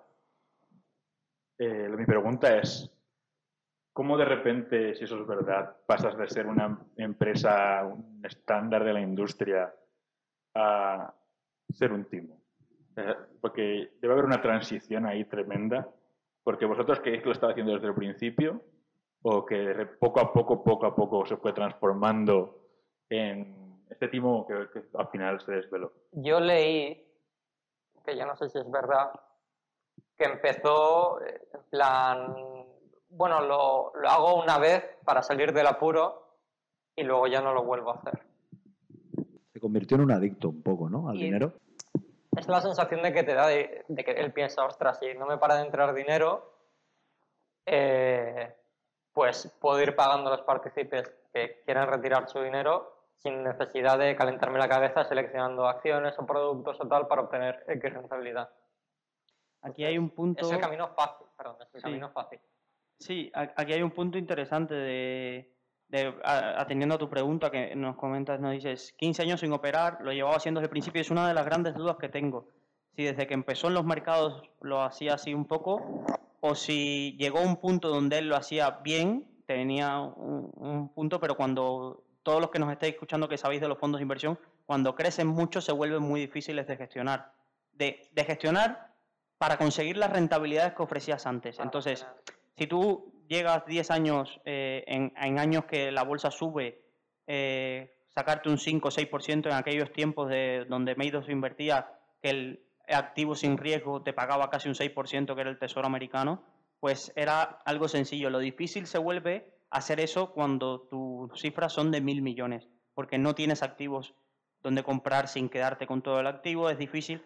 Madoff decía que operaba con opciones financieras, mm, la liquidez en ese sentido y demás. Entonces, por ejemplo, en la operativa con opciones, planteo una estrategia con opciones eh, que, que planteo y de momento me exige de alguien que quiere sacar 10.000 millones. Pues me jode vivo, me jode vivo porque no me quedo sin, sin, sin garantías para, para esa operación y demás. Entonces, yo creo que, sinceramente, mi opinión, y esta es muy personal, que empezó en un día, dijo, "Guau, me exigen esto y, no tengo dónde sacarlo, pues me lo invento, vio que nadie investigaba, vio que nadie decía, decían que en los informes, he estado leyendo cuando me preparaba el podcast, que ponía casi eh, operaciones, que si alguien se hubiera leído un informe de él alguna vez, ponía casi operaciones fines de semana, cuando la bolsa está cerrada. Es decir, Pero aquí pasa algo, ¿no? Me refiero, no puede ser. ¿Tú qué crees? ¿Tú crees que esto no lo sabía nadie o que están todos en el ajo? Es un mercado muy grande final y los sido- hedge funds son muy, muy, muy opacos y por eso son tan supuestamente eh, protegen al inversor para que no se meta ahí, el que se meta sabe por qué se mete, para que los inversores, muchos inversores supuestamente dicen, los grandes inversores del mundo le dejaban su dinero. Y en la película eso sí lo retrata muy bien, que lo dejaban su dinero no por lo que le mostraba. A cualquiera que de verdad se sentara a mostrar lo que él hacía, y también lo muestran en la película dos o tres, decían, esto es una estafa y esto no va bien. Esto no me lo cuentes, que es uno de los, de los puntos donde... Con el dueño de Home Depot, que no, Exacto. no quiere invertir con él. Exacto, se va, Entonces, es un cántabro. pero, pero el resto lo invertía por, por él, su personalidad, es, un, es, es quien es. Es como, como si viene mañana Amancio Ortega a, a decirme, "Quiero- te- voy a montar un nuevo pro- proyecto empresarial, ¿me das tu dinero? Toma mi dinero. O Warren Buffett. Eh, o Warren Buffett, o es, Sí, sí. es alguien que se ha construido durante tantos años una reputación muy muy, poderoso. y- poderosa en un país muy personalista. Y de hecho, en el documental que tú comentabas, el Harry Marco Poulos eh, lo decía. Dice que lo descubre en cinco minutos. Sí, eh, 10 años antes y que dice, yo, yo como tal, una persona que no soy nadie, yo no puedo enfrentarme contra este tiburón. Soy solo un pequeño pececito. No, Y que nadie le va a hacer caso. Claro, y, De hecho, nadie le hizo caso. lo lleva, publican un artículo, que es el, creo que es el artículo que le enseñan en la película, en el que se le acusa, mm, pasó sin pena ni gloria, nadie se quiso meter, eh, se lo dice a la SEC y claro, a, a los de la SEC se lo echan en cara. ¿Cómo hace 10 años ya se había descubierto esto y vosotros no hicisteis caso? Que, chirrían. No, creo que solamente hay un fondo en la historia de- de- que existe de verdad, que está compuesto por 90 doctorados, que obtiene unas rentabilidades brutales, y es un fondo que solamente está cerrado para los propios, no, nadie puede invertir ahí, para los propios empleados. El Renaissance Technology. El- exacto. Y, Eh, Él usa la exclusividad para conseguir más dinero de clientes. pero lo cierran por la razón que ha comentado Luis, y que es, es importante entenderlo.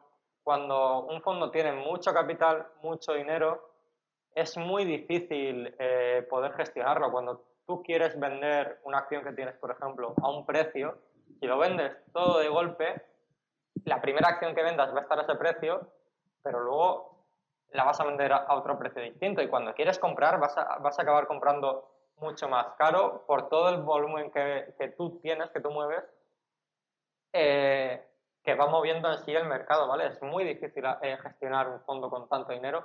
Por eso los fondos de inversión, cuando la mayoría cuando cogen X capital, se cierran para que no entren más, más partícipes. Eh, aquí no pasó. Y luego, eh, Juan Suk, nuestro CEO, tiene podcast que están muy interesantes.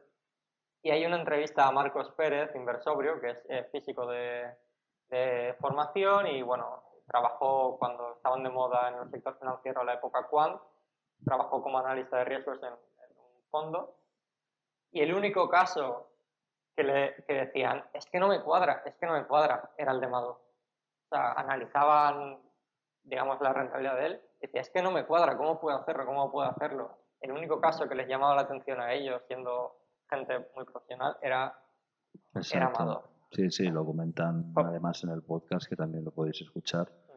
Y comenta cuando le, le- le explicaron que era una estafa. Una vida invirtiéndose, se llama el podcast, y están muy interesantes los tres que tienen. Para, para cerrar con, con tu pregunta, la, la de la secta lo responde en su comisión parlamentaria. Le preguntan cómo, por qué no le hicisteis caso a Marco Paulus cuando envió el informe y cuando salió. Y dice, recibimos 100.000 denuncias al año. ¿Pensáis que de las 100.000 denuncias van a hacer caso una de un tío desconocido que dice que el tío más famoso, el inversor más famoso de hedge fund está, es una estafa y que todos los grandes bancos corporativos del mundo perderán miles de millones de euros por hacer eso? Te suena a idea conspiranoide de un tío que Sí. está en su sótano aburrido. Básicamente. El tío, si lo leías, una vez intentó darle un- el informe al ayudante del fiscal general y lo hizo disfrazado con guantes para no dejar huellas dactilares y todo, y no lo consiguió. Y en la película hay un momento en el que te enseñan las víctimas de las víctimas reales de Bernie Madoff a, a través de una escena con fotografías en blanco y negro muy bien hecha y te enseñan una persona que se suicidó, que se suicidó como 10 días después de que saliera el Sí. escándalo. Y esa persona fue la que luego le dio el, el, info- eh, el soplo a Marco Polo, que dijo, ¿por qué no puedes hacer tú esto que está haciendo Bernie Madoff? Eh, ese, ese mismo modelo de rentabilidad. Aquí, de la persona que hablas es uno de los casos más duros que, en la película se toca un poco solo con esa escena de la foto, y es el caso de Thierry Magón, eh, que era un inversor que llevaba eh, uno de los grandes fondos que había dado todo su patrimonio a Madoff para que lo gestionara. Pensamos que esta es una persona que llevaba toda la vida invirtiendo, había ganado la reputación de, de todos sus inversores y él, creyendo en Madoff, le había dado su dinero. Incluso al que destapó a Marco Paulus, este le dice, quiero un sistema, con otra parte de su dinero, quiere que me montes un sistema que sea igual al de Madoff o parecido a cómo invierte Madoff y le da el, el panfleto del que le había ofrecido Madoff. Y entonces esta persona cuando se destapa el escándalo eh, no duró ni un mes, eh, se suicidó y había dejado una carta a su hermano, que esa parte en el documental sí está en la película, En la película la En la nombran, película- pero no la leen entera. pero no la leen entera, en el documental creo que, que sí, eh, donde, donde le dice si defraudas la confianza de tus eh, clientes y amigos, eh, como que no... Esta, esta persona no se suicida porque se arruine él, se suicida por todo lo que ha causado, toda la Exacto. confianza que a través de Bernie Madoff él había depositado en todos los otros. Es que para mí eso es una reacción normal. Todo el peso que soportas en, en tus hombros eh, tiene que ser muy duro y sin embargo aquí vemos a, Robert De Niro como lo interpreta, a Madoff, Madoff, que, que lo vive con tal naturalidad. Yo creo que piensa, es que solamente es dinero. Como pasa cada vez que sucede algo que nos destroza, recordaban con exactitud dónde estaban y qué estaban haciendo cuando se enteraron de que se habían arruinado. Un papel grisáceo salió del fax de Mary Tomayan.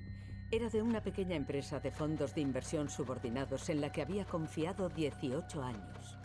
Decía que habían invertido todo su dinero a través de Madoff y que lo habían detenido. Tiempo después recordaba, en los 50 segundos que tardé en leerme ese fax, pasé de ser multimillonaria a perder todos mis ahorros. Y el tipo de vida que había llevado cambió para siempre. El hijo de Robert Hallio llamó a la residencia de Boca Ratón para darle a su padre la noticia. Lo hemos perdido todo, papá. No sé. No sé qué hacer. Le había confiado el 95% de sus bienes a Madoff y ahora los había perdido. El señor de la Viluché le había escrito a su hermano una carta que decía, si arruinas a tus amigos y a tus clientes, tienes que afrontar las consecuencias. Después colocó una bolsa de basura para proteger la moqueta y se rajó las muñecas con un cúter. Tim Murray, gestor de propiedades de Minnesota, iba en el coche y casi se sale de la carretera. Steven Norton, de Fort Lauderdale, enteró de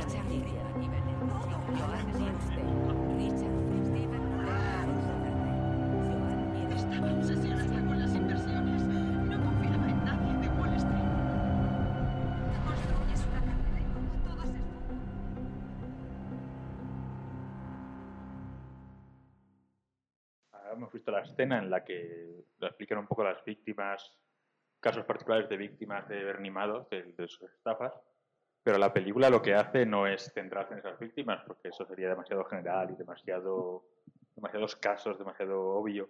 Lo que hace la película es centrarse en el personaje de, Be- de Bernie Madoff y las contradicciones que tiene. Por ejemplo, vemos cómo es el genio de las finanzas y al mismo tiempo el gran timo de genio de las finanzas, como es un hombre de familia y al mismo tiempo es un hombre que no tiene ningún respeto por su familia y la destruye. La, la película no va sobre las víctimas de Bernie Madoff, sino Bernie Madoff lo que hizo y cómo una persona puede llegar a hacer eso, el carácter de una persona que puede llegar a hacer eso y lo- los cojones de una persona para llegar a hacer eso. Es una exploración de, de- de un personaje capaz de hacer eso. Y al final del podcast tenemos una pregunta que, Que creo que deberíamos comentar aquí todos juntos. sí, que creo que la, que la audiencia estará interesada en responder esa pregunta desde su, pun- desde su propio punto de vista también. ¿Nos mola la voz de, de Niro cuando, cuando lo imita? El actor Ricardo Solán, un homenaje a él. Luis Ángel, tenías algo que comentarnos. Sí, quería, quería comentar un poco después de este pausa. quería volver a un Podríamos, a- podríamos hablar todos así también. Sí, podría. Bueno, yo, mi voz de cubano creo que añadiendo un punto internacional. Dale. Pero bueno, quería volver a la parte financiera, que creo que es por lo que me has traído aquí. y es la parte de, de cómo se descubrió todo esto. Y es muy interesante de que Madoff eh, no, no cae por sus fracasos, sino que cae por su éxito. Es decir, pensemos que estamos en diciembre de 2008, en septiembre cae Lehman y muchos de sus inversores empiezan a necesitar liquidez. Se rompe la burbuja de siete años casi de crecimiento sostenido, inigualable en los mercados y, pasa una cosa muy que es común en los fondos de inversión, aunque rompe un poco la lógica. Es decir, generalmente si tú necesitas dinero para algo extra, cuando se rompe, ¿de dónde sacas el dinero? ¿De algo donde ganas dinero de algo donde pierdes dinero? Lo lógico en la vida sería quitarte lo malo de encima y seguir en lo bueno. Pues en los fondos de inversión los inversores lo que- utilizan otra dinámica. Y generalmente, eh, como confían que a la, a la larga todo subirá, generalmente cuando pasa un escenario como este, eh, sacan el dinero de donde mejor le va. Y es la escena que seguramente ahora comentaremos de que es lo que destruye a Madoff. En Madoff se queda sin, sin liquidez, es decir, Madoff necesitaba que entrara dinero, que le seguía entrando, porque es su, la gente seguía confiando en él, pero la parte de arriba de la cadena se le iba, que era los grandes eh, capitales que había ahí con él, le empiezan a pedir dinero y le dicen, es que es de- donde único gano. Y empiezan a retirar dinero, empiezan a pedirle y él no puede hacer frente, que es cuando toda la película te, te habla de los contactos él con el contable, de cuánto necesitamos y demás, porque es que le pedían dinero y él no tenía de dónde pagarle. Y, y aquí esto destruyó, es decir, Madoff murió de éxito, su gran estafa muere de éxito. Y es lo que has dicho tú, de, él decía que conmigo nunca te harás millonario, pero será estable. Tú saques el dinero de algo que no te va a hacer millonario. Algo están pérdidas, pero tiene la oportunidad de hacerte millonario. No vas a sacarlo de ahí, vas a sacarlo de lo que es estable, pero te da poquito, ¿no? Sí, y estos grandes fondos eh, fueron los que le piden el dinero y le destruyen todo su negocio y porque en el mismo toda la confianza tarda 15 años en crearse, pero 10 minutos desde el momento en que yo te pido el dinero, que es una transacción normal, que te le digo que te lo voy a devolver pronto, que no te preocupes y, y no eres capaz de, de hacerlo. Y entonces es ya cuando él se da cuenta en ese flashback te ponen toda la escena de cómo van las llamadas y demás, y después en la escena yo creo que del principio de la película donde él se siente y dice, pues mira, ya, llega un momento que no lo voy a devolver, a devolver, esto se va a saber, y entonces estoy desesperado ya por firmar primas y, y hacer todo esto. Para que nos hagamos también una idea, creo que nos planteabas también un pequeño ejercicio de que habías traído los titulares, ¿no? De, de consecuencias cuando ocurrió. ¿no? Sí, es buenísimo porque estamos... ¿Cuando ocurrió la crisis o cuando ocurrió? Cuando ocurrió la estafa de Madoff, lo- he buscado los periódicos, los titulares de los periódicos españoles cuando eh, cae Madoff para que veamos un poco una parte de la incultura financiera y otra parte que hasta España llegó. Veamos, titular del mundo, la estafa de un broker de Wall Street. Ojo, estos ni sabían, no, no pusieron ni el sé ni título. quién era, ¿no? No, hoy no sabían ni a qué se dedicaba. Es decir, un broker de Wall Street provoca 3.000 millones de pérdidas en España. Es el segundo mayor fraude de Estados Unidos. Bernard Madoff, el broker que ha defraudado 3.838.000 millones de euros. ¿Vale? Sí que es verdad que aquí en España se le llama broker a todo. A todo. Seas inversor y el broker simplemente lo, lo recordamos que lo ha explicado antes Luis Ángel muy bien. Es el intermediario financiero. Eh, yo como persona física o, o jurídica, un institucional, no puedo ir al mercado directamente a comprar acciones o comprar cualquier otro Hay que alejarse de esa figura que tenemos mm, mentalmente de las pelis del tío de compra, vende. Claro, es que eso era antes así, era una persona física que estaba en, la- en los corros ca- eh, cantando compra porque antes se compraban acciones así. Pero él, él era un broker, él- esa persona física era un intermediario, un intermediario financiero al que cualquier inversor particular o institucional podía acudir para comprar acciones, ¿vale? Hoy en día es todo online, todo digital, pero esa figura sigue estando como empresa, que era una de las empresas de, de y gracias, eh, sin, sin, ningún, sin esa empresa no pudo hacer la estafa porque él hacía las operaciones que, con el dinero que le confiaban los fondos, etcétera, etcétera, a través de su broker, ¿vale? Entonces estaba ahí, Sí, sí. ahí ligado.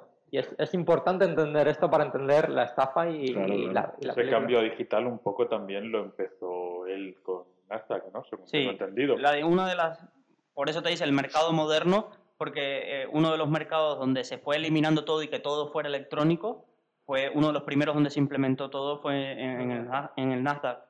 En el NASCAR. NASCAR. Lo he dicho bien esta vez. Y- A ver, pues, sigue si quieres con más. Sí, seguimos. Vamos al, al diario Cinco Días. Decía, el fraude de Madoff castiga a España que se lleva el 10% de la exposición total. Ojo, 10% de la exposición al fraude de Madoff nos los comimos aquí, ¿eh? Seis Banco millones y Santander, si no me equivoco, ¿no? Sí, Banco el Banco Santander Banco Santander tenía, eh, a ver, vamos que a pensar que yo en fondos. 2008 estaba bajo el sol de Cuba en una playa, ¿eh? entonces esto no lo viví. Entonces me ha tocado leer y, y sin internet, además, eh, ni se le esperaba. Entonces, eh, Banco mensaje en una botella tampoco te llegó. ¿Cuál? Por mensaje en botella tampoco te No, llegó. no, no me llegó, no me llegó. Bueno, esto es otra historia, pero hoy. No tengo ocupar el tiempo, pero otro día contaré la historia de cómo me llegaban las noticias de España a mí en- Bueno, a, a. Cuba. Pero bueno, el- lo titula al menos en el subencabezado la mayor estafa de la historia. Pero que me preguntabas del Banco Santander. El Banco Santander tenía un gran fondo para inversiones alternativas, que le llamaban el Optimal, Optimal Fund, una cosa así. Y este fondo era el que estaba invertido en el hedge eh, supuestamente que, que llevaba Madoff y fue el que se lo comió completo, básicamente. Después, eh, la CNMV obligó a decir a todos, a todo el mundo, porque empezaron a decir, yo, no tengo exposición a Madoff, y les obligó a decir cada empresa, y hay empresas como Telefónica, BBVA, Caja Madrid, que de alguna forma tenían inversiones. Y aquí en Valencia me encuentro el último titular que saqué, que es del, del Levante, que dice, el fraude de Madoff alcanza a la familia Yadró, a Suñer y a la Serratosa Caturla. ¿Vale? Entonces están afectados además la Koplovich, eh, Juan Abelló y, y un inversor indio que era muy famoso, bueno, que sigue siendo famoso. Rambamdani. Exacto, que era inversor también después del Popular. Es decir, eh, menuda gestión. pues decían que era el Warren Buffett de España. Sí, sí, tuvo mucho éxito y lo sigue teniendo. Ahora tiene otras inversiones. Pero en, en Valencia también llegó. Es decir, la familia Serratosa, eh, eh, la familia eh, de los Yadró también se vieron envueltos. murió, murió hace un par de días el, Mm. el cabeza de familia de los Yadró. Sí. No tenía ni idea. Pues eso, quiere decir que Telefónica también tenía inversiones, la Caixa, eh, Caixa Ingenieros, es decir, afectó a, a mucha, mucha Caja gente. Madrid también está por ahí, ¿no? Caja Madrid. 10% habías dicho. Sí. Sí, porque Sí, hay mucha gente que podía estar invertida a través de Madoff y ni siquiera saberlo. Sí, Sí, evidentemente sí. Almodóvar también le tocó una parte que creo que era a través de una asociación suya, leí por ahí, y Steven Spielberg también. Sí, en el. O mundo sea, del el mundo de cine- Hollywood Seguro que al director de esta película también. también le hizo con cariño la película. Y HBO también. Voy a recuperar mi pasta haciendo esta peli. Sí, yo creo, y sobre todo el, al director es que se ensaña de una manera en, en exaltar el- a la periodista y en dejar tan bajo a, a Bernie, que también lo es, pero en algún momento yo sentía hasta compasión ahí un poco porque la periodista era un poco, me parecía... Lo iba a decir. Me parecía ver a, a una... Agresiva con él, Sí. ¿no? En plan. Sí, me- eh, no sé si Bueno, tenemos alguna vinculación, pero me parecía Ana Pastor entrevistando a alguien. Entonces, de esto que, que dices, el tío me cae mal, pero, Pero la forma que le entrevistan, la forma que le entrevistan es tan agresiva que, que Sí. dices, hostia. Pero tú también piensas que tienes que tratarlo así. Este hombre es un villano, este hombre ha hecho mucho daño. Y que es un- el modelo de entrevistas que ves en Estados Unidos. Tú en, en España ves una entrevista y dices una pastor, pero en Estados Unidos la mayoría de entrevistas ves CNN o ves cualquier cadena de televisión y los entrevistadores son así de duros. Aquí no está, aquí estamos acostumbrados a algo más al, fo- suave. al follonero como mucho. Sí, exacto. A, a pre- a preguntas de amiguitos, mientras que en Estados Que es Unidos otra de así. de la parte de la película que te sorprende, que él de pronto no se levante e intenta hacer algo, es decir, es que la pinta una tía diciendo de estafador, A criminal. ver, al final tú es, pero- piensas que es la prensa, tiene que dar voz a todas esas víctimas que las hay y muchas. Claro, si, claro, y- si ella no, no, no le representa como periodista y no se pone en la piel de ellos y, y le ataca a este señor, esa entrevista va a ser una comedura de... Sí, pero por eso que te digo que la periodista representa un poco más a las víctimas que a ella como periodista. Creo que la persona que eh, se muestra a través de las víctimas, la ira de las víctimas, es la periodista. Sí. No se muestra en ningún otro sitio de la peli. Sí, las llamadas de putos cabrones y todo esto, devuelven mi dinero y demás, pero la rabia que hubo con este caso, que fue mucha, y manifestaciones, y todavía eh, cualquiera, si pudiera encontrarse a Madoff, eh, no creo que durara dos días fuera de la cárcel de máxima seguridad, lo refleja, creo, la periodista en la Sí, forma es que que le- si no, no lo tendrías en la peli. Hay que tener en cuenta también que la periodista es un recurso narrativo para forzar a Madoff a contradecirse a sí mismo. O sea, la, la- la periodista hace una pregunta, Madoff responde una cosa y luego tú ves Lo contrario. Entonces, La pregunta, la, sí, la periodista es agresiva, a mí también me parecía uno de los personajes más flojos. pero no sale mucho, pero tiene ese objetivo. Y que no es narrativo actriz. De- que no es ella, haciendo de Y ella aún, y misma. aún así esas escenas a mí me gustan porque te, te- te inspira como pena por el pobre abuelito, ¿no? Cuando realmente lo que ha hecho, por lo menos a mí me inspira en plan, y ella re- relaja un poco que, que es un abuelo mayor, es una persona mayor, ¿no? No Sí, sobre todo en la primera mitad. La, la periodista tiene una- un momento que es cuando le pregunta lo de si tú hubieras muerto, tus hijos hubieran heredado esto, ¿qué hubiera pasado? Y él está en negación total de que sus hijos hubieran sido culpables.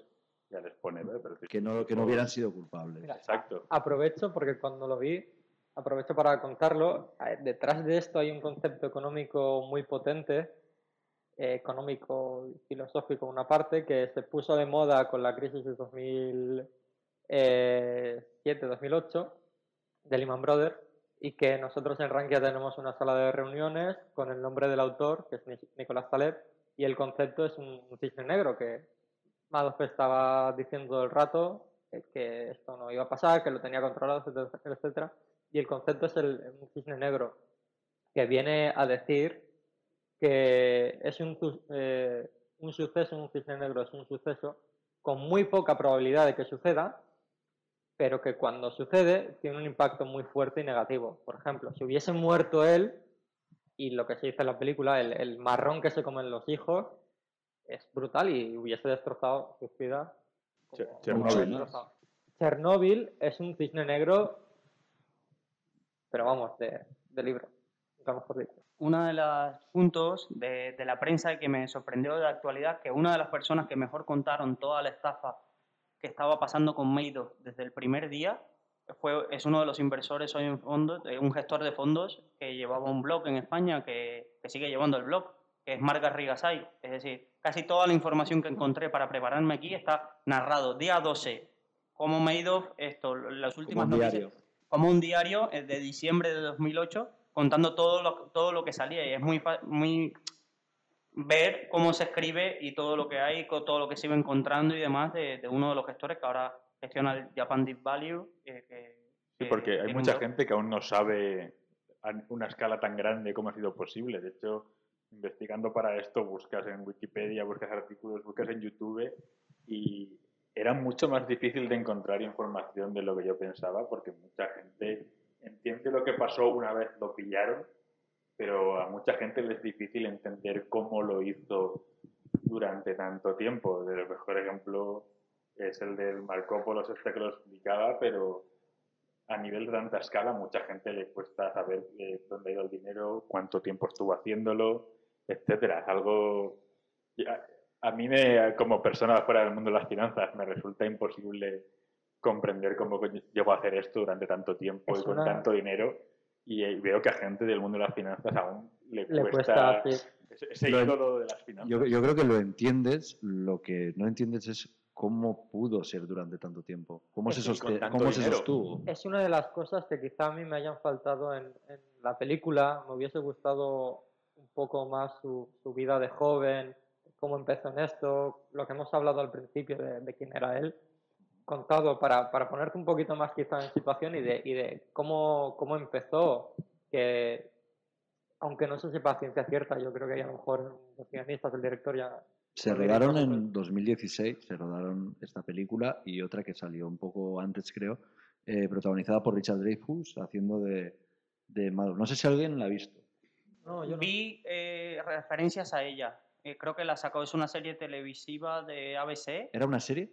Creo que era que una, sí. una especie de serie televisiva que sacó ABC en dos partes, en dos, como dos noches que la emitió en prime time, eh, explican, haciendo, representando todo esto. No sé si en esa, eh, por ejercicio, la- Pues ya nos la podíamos ver, a lo mejor, pero no creo que sean iguales.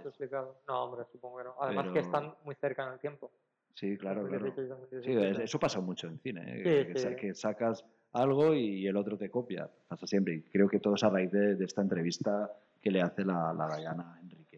En esta película se ve también el impacto que tuvo el escándalo este. Hacen un recurso que usa también en la película de la gran apuesta, de montajes con vídeos de gente real, de Anderson Cooper, tienes a Steven Colbert, tienes a. Saturday Night Live reaccionando a esto. Y también tienes montajes tipo la gran apuesta de cómo va creciendo el mercado económico y cómo él se va beneficiando de eso. Ahora que hablas de, de escenas que, funcionan en montaje muy bien, yo creo que, hay bastantes en esta peli muy acertadas eh, y también en montaje en sonido. mm, Empezando un poco por, las, por la, pri- la primera que, vi ya que me gustó, es cuando, cuando él explica a los hijos eh, todo lo que ha pasado. eh, no ves la reacción fuerte de los hijos, sino que la oyes mientras se va desvaneciendo ese sonido y ves un plano de Robert De Niro. Ves como ellos dicen, ¿y qué nos vas a pagar con dinero robado? Eso no lo ves a los hijos gritándoselo, sino que los estás oyendo de fondo en voz en off. plano de Robert De Niro que a pesar de que su vida se desmorona, él lo ve con una calma total. El Bernie Madoff está completamente tranquilo. No sabes si es que lo acepta o es que no tiene ninguna emoción al respecto. Es, es que es un personaje muy curioso y está muy curioso cómo lo plantean en la película, porque no sabes en qué, en qué punto él es un hombre que tiene control de sus emociones No o un hombre que no, no tiene. Exacto. Es un personaje que. El personaje principal tiene más información que tú. Y tú estás descubriendo cosas que él ya sabe. Y los personajes están descubriendo cosas que él ya sabe. Es lo, lo guay de esta peli es eso, ¿no? El ver ese, ese, eh, esa creación más intimista de, de él como personaje. De- porque tú ya sabes su historia, tú te lo puedes leer todo, saber todo lo que ha hecho, pero el ver cómo reacciona ante, ante todo eso, cuál es su modus operandi y, y esta persona, ¿sabes? Este villano de la, de la época moderna que te, puede, te puede hacer gracia un villano de cómic porque no tiene nada que ver con lo que hace este hombre a su lado. No, y además es un personaje muy reservado y muy callado. En la película te, dan, hacen notar eso. La película hace muy bien en cambiar el foco de la película de él a su familia a mitad de película, porque él es un personaje que nunca revela ninguna de sus cartas, nunca revela ninguno de sus pensamientos, nunca revela nada. Solo en algunas escenas lo ves perdiendo el control, pero, Pero es que te crea ese mito de este personaje que no puedes llegar a entender, a pesar de que la película te da bastante información, él es un personaje bastante difícil de escrutinar. Ah, por cierto, ¿sabes que Stefan y yo fuimos el fin de semana a ver esa casa en Nantucket? Escucha. Deberías probar la langosta. Ah, no, gracias. Eh, Fíjate de mí, prueba la langosta. Eh, eh, Papá, ¿qué tengo? ¿Puedes traerle a mi hijo una El langosta? estómago por sensible. favor? ¿Le traerías una langosta? ¿Quiere que le traiga la langosta? ¿Para qué le preguntas? Tráele una langosta. Ya nos dará Sí, las gracias papá. luego. Eh, bueno, ¿cuál es el precio de la casa? Ah, piden seis y medio, pero conseguiremos Ah, que nos eso rebajen. piden. Sí. Bueno, es que es especial. Es como... Tiene una piscina con vistas al océano. Es increíble, pero creo que podemos rebajar un poco. Espera, ¿así traes la langosta? disculpe, ¿Por qué no te la vuelves a llevar? Quítale las patas, ábrela, no sé. He pagado bastante por todo esto. ¿No sabéis servir langosta? Lo siento, Muy bien, ni tráela como es debido. ¿Esto qué es? ¿Quieres venir a verla conmigo el fin de Voy a verla contigo. También podemos negociar el precio. Seis y medio. Podríamos empezar por cinco. Creo que podríamos coger un barco en Montauk y salir desde el puerto. Muy bien, gracias. Oye, no comas eso. Cómete esto. No comas... No me gusta la langosta, papá. Ni siquiera sé por qué nos traen carne. Supongo No me que tu bien madre... estómago. Eh, eh, eh. Llévate esto, por favor. Sí, señor. Eh, Quítale la carne. Eh, eso es. Mis disculpas, Perfecto. Lo que sí se le da bien es pedir disculpas.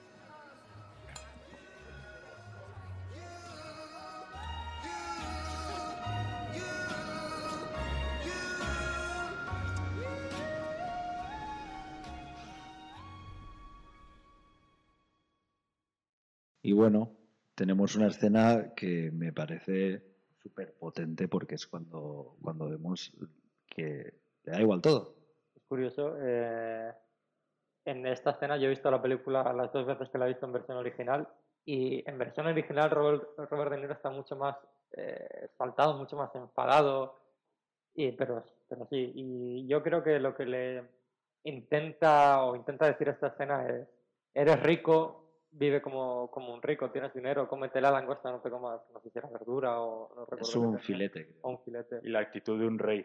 Eh, O sea, yo, yo sé lo que es bueno y nadie más sabe lo que es bueno. Y, y ya a, lo largo de esa escena en la fiesta que va tocando el culo a las mujeres y a las Sí, chicas, es como soy el amo aquí de, de todo esto. Lo es él y lo es su segundo a bordo. El- Con- cuando está haciendo es- comparando coches con la, la- la escena que a mi, a mi parecer es repugnante esa escena, pero, pero te, te- te forja- te- está forjando es- esa actitud de ellos dos, Mm. porque está ahí comparando mujeres con coches y tiene un círculo de gente a su alrededor que les está riendo las gracias. Y esa escena no está hecha para que te resulte cómica, está, he- está hecha para que te resulte asquerosa. Y luego el hijo lo menciona, dice, este, este tío que está haciendo esto es el que, tío que tendríamos que tener encargado. el que le das la confianza. Se esto". podría fugar con un millón y nosotros no saberlo. Y eh, Robert De Niro, el personaje de Madoff, dice, no, no, este chico es el que yo quiero aquí. Esta clase de persona es la que yo quiero aquí. Y aprended a callar la puta boca, les dice. Sí, sí, siempre sí. que le sacan el tema, siempre se enfada con, con los hijos. Lo evita, lo evita Eh, siempre. Y claro, como hijo yo creo que es algo que no, que no entiendes. Si te, has- te han estado formando toda tu vida para algo así y luego no te lo dan y lo tiene otra persona que aunque es de confianza, eh, tiene algo que debería ser tuyo, deberías estar tú ahí. Es un golpe, yo, yo creo que muy duro que para duro. todos. Eh, al final, en est- esta película te ayuda a verlo cuando, como estábamos comentando, en el momento en el que la película cambia y los protagonistas son ellos, la- el resto de su familia, te ayuda a comprender el golpe eh, psicológico que está siendo para ellos y una persona que idolatrabas, que idolatraba absolutamente todo Estados Unidos, todo el mundo le idolatraba. Y estás viendo que, que es un fraude, que te, te te han estado engañando tu propio padre. Hay una escena que lo dice Y ella uno- todavía le quiere, ¿eh? Claro, claro, Ojo. porque es el amor de su vida. Y hay una escena que uno de los hijos, creo que es cuando el- uno ya ha muerto y el otro da una charla de cáncer. Sí. No sé si es ahí que dice que todos los valores que te ha enseñado tu padre, Que dice que para él está muerto. claro, exacto, pero eh, que el padre es el que le ha enseñado todos los valores de, de cómo vivir, de, de cómo afrontar determinadas Ser situaciones, honrado. ser honrado, y luego el padre los, los, los tira a la basura, los coge, los tira a la basura. Exacto. Tiene que ser un poco frustrante. Se relaciona con el mago de Oz, de Wizard of Oz, de Wizard of Lies, que es el, el hombre detrás de la Ah. cortina, que es todo ese timo que había estado, esa gran ciudad y esa gran magia que tenía, y luego al final era solo un hombre engañando a todo el mundo. Ahí viene también el título, tanto con esa metáfora como con lo que dice el hijo. Exacto, el hombre que estaba detrás moviendo hilos para que tú te creyeses, ¿no? Toda- Que estabas viendo una cara gigante mágica y luego era un tío engañándote. Acabas de hacer una referencia a mi, a mi subtítulo en Instagram. Lo sé, lo sé. Muy bien, me ha, me ha gustado ese guiño. Yo de la, escena, personal. de la escena de la langosta no hablé porque en Cuba están prohibidas, así que mejor no, no opino. Pero la parte, ya volviendo a lo serio, sí, la parte de, hay un, hay un problema familiar en, en, una, en una empresa familiar. Es decir, él no confiaba en sus hijos, eh, pero eran, y el periodista se lo demuestra más, más adelante, los que le van a suceder. Entonces ahí hay un problema de que él lo personalizó todo en él, no confiaba para nada, prefería confiar en un contable que lo ayudaba y era una persona de este tipo antes que, que darle la confianza a sus hijos, que evidentemente con todo el dinero que había amasado sería, estarían súper preparados y demás, pero, pero nunca, nunca llegaron a confiar en él. En su, en su defensa, sus hijos nada más se lo cuenta, le denuncian al FBI, así que es normal que no deposite su confianza en ellos. No, pero a ver, yo creo que los hijos es- no les quedaba otra salida porque si no iban a ser cómplices. Sí, sí. Porque realmente, lo habéis dicho antes, en la primera escena cuando Madoff o Madoff se lo cuenta, ya se estás haciendo cómplice. Y creo que lo dice la entrevistadora. Y se lo tiene que decir el abogado. Sí, sí. que el abogado No lo entiende. "Eh, Los otros sois cómplices ahora. El Madoff no se lo dice, Madoff simplemente los hace cómplices Y ya está. y se va. Tú, David, ¿con, con qué escena te quedas de la película? ¿Cuál es lo, la que más te, te ha gustado? Yo dos, personalmente. Una para entender la confianza, eh, que es la que hemos dicho, la que sale al principio del FBI, la, la confianza que tenía toda la gente en él. O sea, es cuando el hijo empieza a decir a, a la entrevistadora, al FBI, o a la inspectora del FBI, eh, todo lo que ha sido su padre y decir, ¿y por qué? Todos los cargos. Claro, claro. otro. La escena del, de, de tráiler. Tenían que haber usado esa película, en el- esa escena en el tráiler. Totalmente. verdad es que no he visto el tráiler. Y luego la de los tambores me gusta que tiene mucho ritmo. Yo creo que con estas dos escenas entiendes los dos pilares fundamentales de la estafa, que uno es la liquidez, que necesitas el dinero para poder pagar a los que les tienes que pagar ya, y otro es la confianza. Sin, sin estos dos pilares no puedes, no puedes tener una estafa tipo Ponzi, Exacto. que espero que nunca haya más. Ya veremos. Álvaro, ¿con qué te quedas tú? Esas dos escenas para mí son las más energéticas de la película, lo que has dicho tú, las necesarias para entender el argumento. Pero yo me quedo con la escena de Michelle Pfeiffer llamando a los hijos y los hijos escuchando el mensaje pero no cogiendo el teléfono y Michelle Pfeiffer explicando que esta era su vida y que no puede dejarlo pero al mismo tiempo tampoco quiere perder sus hijos. Para mí esa escena es el corazón de la película, el centro emocional de la película, que es lo que al final te hace a ti como persona sentirte relacionado con lo que estás viendo. Y para mí esa es la mejor escena, aparte de que Michelle Pfeiffer está ahí impresionante. Y guapísima. Guapísima. Siempre. A- Actuar hablando con un teléfono sin nadie al otro lado es dificilísimo y esa escena para mí, cuando dije, "Oh, esta película, Tiene cosas, ¿eh? sí, sí. Luis. Yo, quizás porque ahora mismo me ha pasado ahí un flash delante, me quedaría con la parte donde él se pone, se expone ante sus contradicciones con la parte de qué hubiera pasado si hubieras muerto. Entonces, es como una de las partes donde se ven las grandes contradicciones personales que tiene Madoff en su cabeza de eh, esto que hacía no afectaba a más nadie, mi oficina eran solo tres personas, a los que he estafado eran avariciosos que querían más, querían más y les ha pasado porque querían más.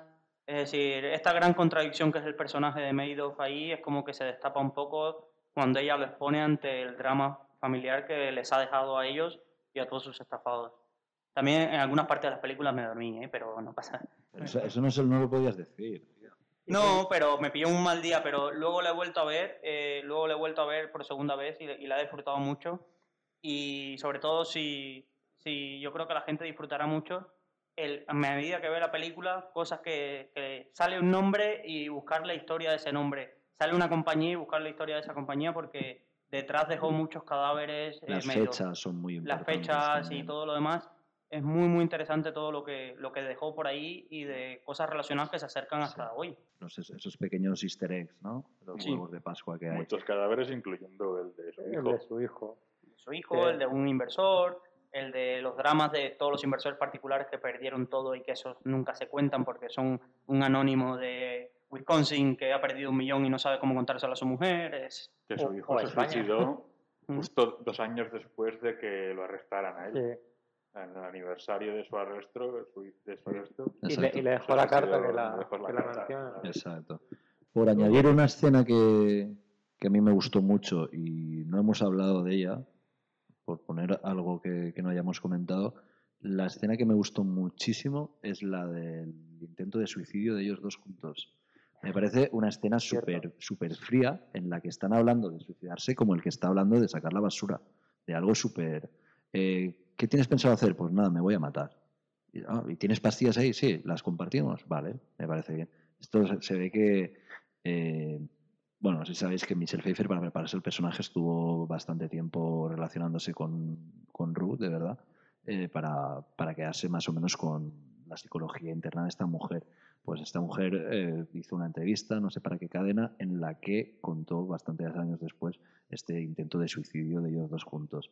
Él se tomó doble en cantidad de pastillas, pero no, no se, no se murieron. Entonces la, la escena es completamente real. Ellos dos se intentaron suicidar sin éxito y esto también me despierta dudas. Eh, ¿Qué creéis que habría pasado? Porque si, si, como hemos dicho antes, el- la habría ido la culpabilidad hacia los hijos. Bueno, en ese momento ya los habían pillado, Claro. los hijos no tendrían responsabilidad. De todas maneras, es lo que, lo que decías tú antes del culto alrededor de esta persona, un pacto de suicidio de esos, suelen estar relacionados con estos cultos, eh, hacer un pacto de suicidio y Sí. todos estos puntos. Totalmente, y además me parece que es una escena mm, muy guay por el tema de que eh, empezamos a ver toda la paranoia que, que le dan esas pastillas, en el que le ves trabajando con su asesor este, el su segundo, eh, le ves eh, la nieta llamándole abuelo, tal, ves a la prensa, ves a alguien que le dispara que parece como su conciencia que le está diciendo que es mira lo que has hecho, tal. Y entonces es un resumen un poco de todos sus pensamientos a la vez y es creo que uno de los momentos en los que parece que tenga que le quieran dar al personaje un poco de mm, moralmente cul- culpabilidad sobre lo Pero que está justo antes, fíjate que no sienta ninguna culpabilidad tu mujer con la que llevas 50 años. Está De que se mate que- también. Que, se quiere suicidar. Cuando deberías hacerlo Eh, tú. ¿no? Cuando, cuando deberías hacerlo tú o deberías decirle o No lo hagas. más que no, que no tiene la culpa, que es cosa de él. Por eso que- me encanta la escena, por lo Ni fría siquiera que es. entiende por qué está enfadada. Ella está enfadada guardando las joyas y dice, "¿Por qué no lo estás así?". entiende y le da igual y, y decide, pues, no sé si en un gesto romántico decir, mira, hasta luego todo, Para nada. suicidarse también. Eh, El rom- romántico. Romántico, ¿no? No, Pero- no, no lo pintan así en la película. no, claro. Pues eso, eso es, lo, es lo bonito. Se acaban de tomar las pastillas, están viendo una película con Judy Garland. Ella la abraza y él se levanta de la cama. Se- Está drogado, pero Se se levanta no sé de- si- dentro de este sueño y tal. Claro, pero no sé si es un sueño o se levanta de... Se levanta de verdad porque e- ella le despierta. En, Ah, en- en el- en el baño verdad, vomitando es y dice verdad, que no ha verdad, funcionado. No ha funcionado esto, seguimos vivos. Es verdad. Es una escena bastante Algo que no le funciona. Eso es todo. Sí, además la película era la de Cita en San Luis, ¿eh? ¿Cuál, cuál? La peli que están viendo es la de Cita en San Luis, puede ser. Puede, puede. Judy Garland cantando una canción de Navidad, así que sí. Sí, creo Sí. que sí que es. Judy Garland cantando películas dentro de otras películas es un cliché bastante común también. Sí, pero en, en este caso me gustó mucho también el- la edición de la música con todo. Me parece una escena que está bastante guay. Y Verdad que con- bello es vivir. Eh, un buen juego de luces, que no hemos hablado mucho de la fotografía, pero sí que vemos escenas muy frías, escenas más cálidas que tienen que ver mucho con los saltos en el tiempo que hace la película, tanto con y también el carácter de este personaje, cuando está en la cárcel o cuando está en la entrevista es una escena totalmente fría. Cuando hablo de fría hablo de colores tipo más azulado, más verde y cuando hablo de cálido es más amarillento. Por ejemplo, la escena de los tambores Mm, es, cierto. es, com- es amarilla, piensas en esa escena de color amarillo. Cuando le ves con la, con la periodista o le ves paseando por el patio de la cárcel, lo ves azul, completamente azul. Y cuando les ves en la oficina, lo ves con un contraste muy alto de blancos y negros. El negro de los trajes, el blanco de las paredes y de la oficina, y un poco mostrándote ¿no? esa, esa doble cara del el bien y el mal, el blanco, el negro, el ajedrez. ¿no? Este, este director, Barry Levinson, no es un director muy conocido por hacer grandes alardes de estilo.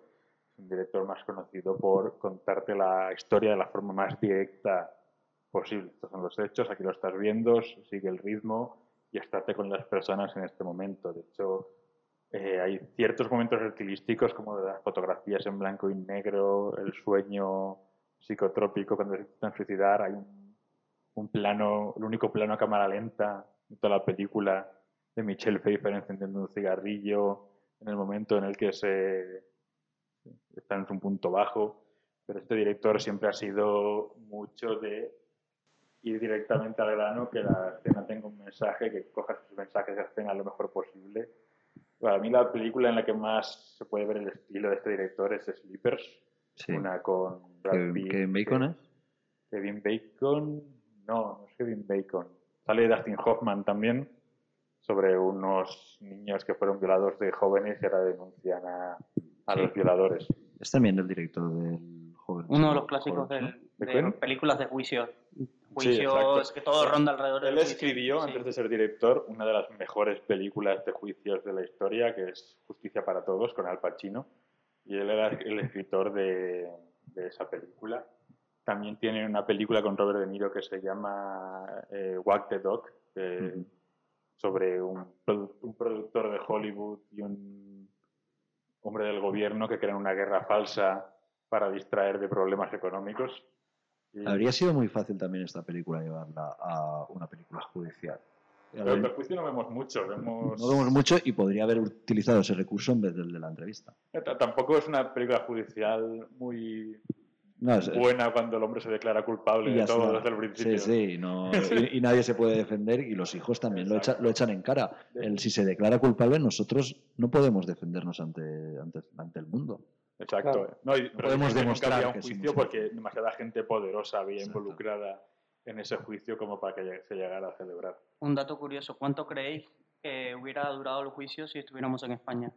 En España todavía se están juzgando juicios de 2008, etapas de 2008. Madoff entró y terminó su juicio y condenado. Estamos hablando de diciembre de 2008, en septiembre de 2009 ya estaba todo finiquitado. En España estaría libre. Sí, esperando juicio. Aún está luego, güey. Pero, pero, pero ahí En no, un, en un caso tan complicado como este de... no hubo juicio, hubo sentencia porque él se declaró culpable de todo. Sí, sí, pero el proceso judicial se acabó. Es decir, sí, ahí, sí. ahí acabó el proceso judicial. Sí, a- Aquí- aquí, eso es otra. Aquí en España no se hubiesen de- declarado culpable. Si te declaras culpable de todo, no tienes presunción de inocencia, por lo tanto Claro. no hay una investigación ni un argumento ahí, es simplemente ver los datos y juzgar una sentencia. Yo no, yo no sabía lo que pasaba, yo firmaba y ya está. Es una frase que se utiliza bastante en España. ¿no? Eh, bueno, terminando ya un poco, vamos a hacer un poco ronda de preguntas que se nos hayan quedado en el tintero, porque ya hemos llegado a las dos horas y tampoco queremos que esto se haga extremadamente largo. Eh, ¿Tienes alguna tú? Que la gente no camina por el bosque escuchando el podcast tanto tiempo. ¿eh? No, no, no, ni, ni conducen a distancias tan largas. Yo tengo alguna que, que me gustaría haceros, por ejemplo, si creéis que estaba protegiendo a sus familiares cuando no les estaba dejando eh, que fuesen socios de, de su empresa. Si realmente eh, lo hacía para porque él sentía que tenía que protegerlos de, es- de lo que se, va, se avecinaba. Si le quedaba un tipo de, de moral. Yo, que los estaba protegiendo, no. Que creía que los estaba protegiendo, yo creo que sí. Ah, Sí, eso también sí. coincido. Yo creo que, que valora mucho la familia, es algo que él- es uno de sus valores. Y, y yo personalmente creo que sí. No sé vosotros. ¿qué Y yo creo que es la idea que transmite la peli, Sí, de sí. que él creía y tenía ciencia cierta de que Era un cabeza cuadrada, ¿no? Sí. Él no le, no le vas a hacer cambiar. Él, eso, todos esos valores que ya tiene arraigados ahí, se le van a quedar para siempre. y que la división de la empresa que él creó de esto es el broker, esto es consultoría y consultoría soy solo yo, él para mí ciegamente, y, lo había, y si lo había alargado tanto, yo creo que es porque sabía y tenía la, la idea de que si cuando él muriera, eso acababa con él. ¿Tú crees, Luis, que los ciudadanos estadounidenses se sienten defraudados con su gobierno, con la SEC y con to- por todo lo que ha pasado? Con el regulador. Sí, sí, me refiero que haya pasado esto a tanta gente de ahí, es para, para salir, como tú dices, hay manifestaciones todavía, ¿no? Es como para, para estar muy cabreado. Es que hay mucho dinero que no se recuperó y no se sabe dónde está. Es decir, hay una comisión todavía buscando Al dinero. final la culpa se, se está repartiendo entre echársela a Amado, que no tiene que no, no vas a conseguir nada, Exacto. y echársela a tu gobierno, ¿no? A tu regulador. lo que se ha podido recuperar, es que he estado leyendo, eh, se ha podido recuperar a través de vehículos que habían invertido en medios y se han quedado, declarado en bancarrota y entonces estos vehículos, como si tenían dinero, pues... Hay un fondo de las víctimas de Meadow. Sí, pero evidentemente eh, quedaron, pero como en toda la crisis, es decir, piensa que los grandes perjudicados de la crisis y de un caso como este al final son las familias y, y si tú inviertes, ya te cuesta dar el paso de saltar a invertir, que esto es un paso que ahí se cae yo creo un porcentaje alto de las familias. En Estados Unidos menos porque hay más cultura de invertir, de coger tus ahorros e invertirlos en bolsa. En, aquí en España hay menos esa cultura, entonces eh, pues das ese paso. Y encima que das el paso piensas que todas las cartas están sobre la mesa, encima.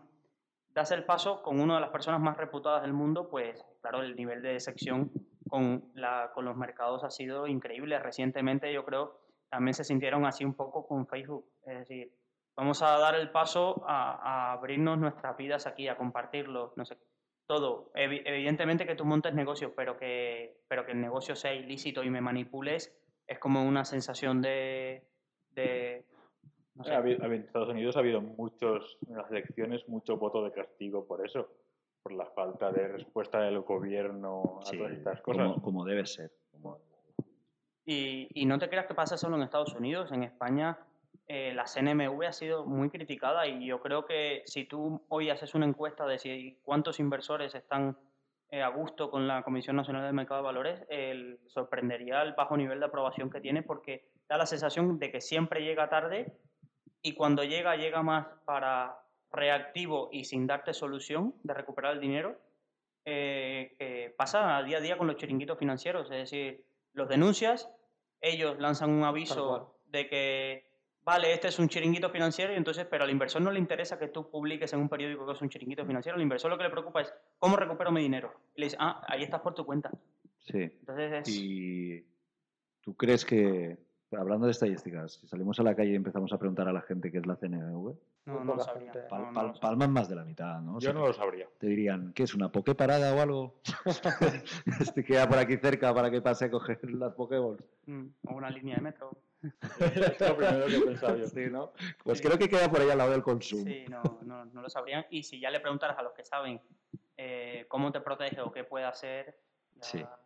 Es un poco también eh, lo que, lo que nosotros queremos intentar. Pero cuidado, eh, que el funcionario que entra, entra cobrando 50.000 euros. Ya paro porque quiero ser inversor algún día. Vale, eh, tengo una pregunta para, para ti, David, también. Eh, si me la puedes responder. Eh, Lo intentaremos. eh, va sobre qué crees que tiene que ver Madoff con la crisis, si contribuye a su causa y, y una segunda pregunta que te incluyo aquí también, ¿qué crees que podría haber pasado con Madoff si no hubiese aparecido la crisis? Espera, espera, voy a añadir un, un extra. un extra. esa Triple pregunta. es la, la pregunta del millón de dólares. Eh, también lo de la crisis y Madoff, que dicen que un esquema Ponzi se parece a una burbuja económica. Y eso también tiene algo de relación con las dos cosas siendo a la vez. Vale. Espero que hayas hecho por, los por deberes. partes, en- vamos, personalmente yo creo que Madoff no tiene nada que ver con la crisis, sino la crisis tiene que ver con la crisis y, el, y que se destape todo lo de Madoff por, por eso, porque eh, quiero decir, la gente ya empezó a retirar su dinero como me he quedado sin trabajo o etc, etc, etc. empiezan a retirar su dinero, lo que hace que los fondos retiren el dinero de, de, de Madoff y Madoff se queda sin liquidez, porque la confianza la seguía teniendo, pero se queda sin, sin liquidez para, para poder dar el dinero a la gente que, que estaba, que estaba retirando el La dinero. escena de los tambores ya, es ya está la crisis y sigue intentando salir a flote. Exacto, y obviamente al estar la crisis, ¿qué pasa? La gente no invierte.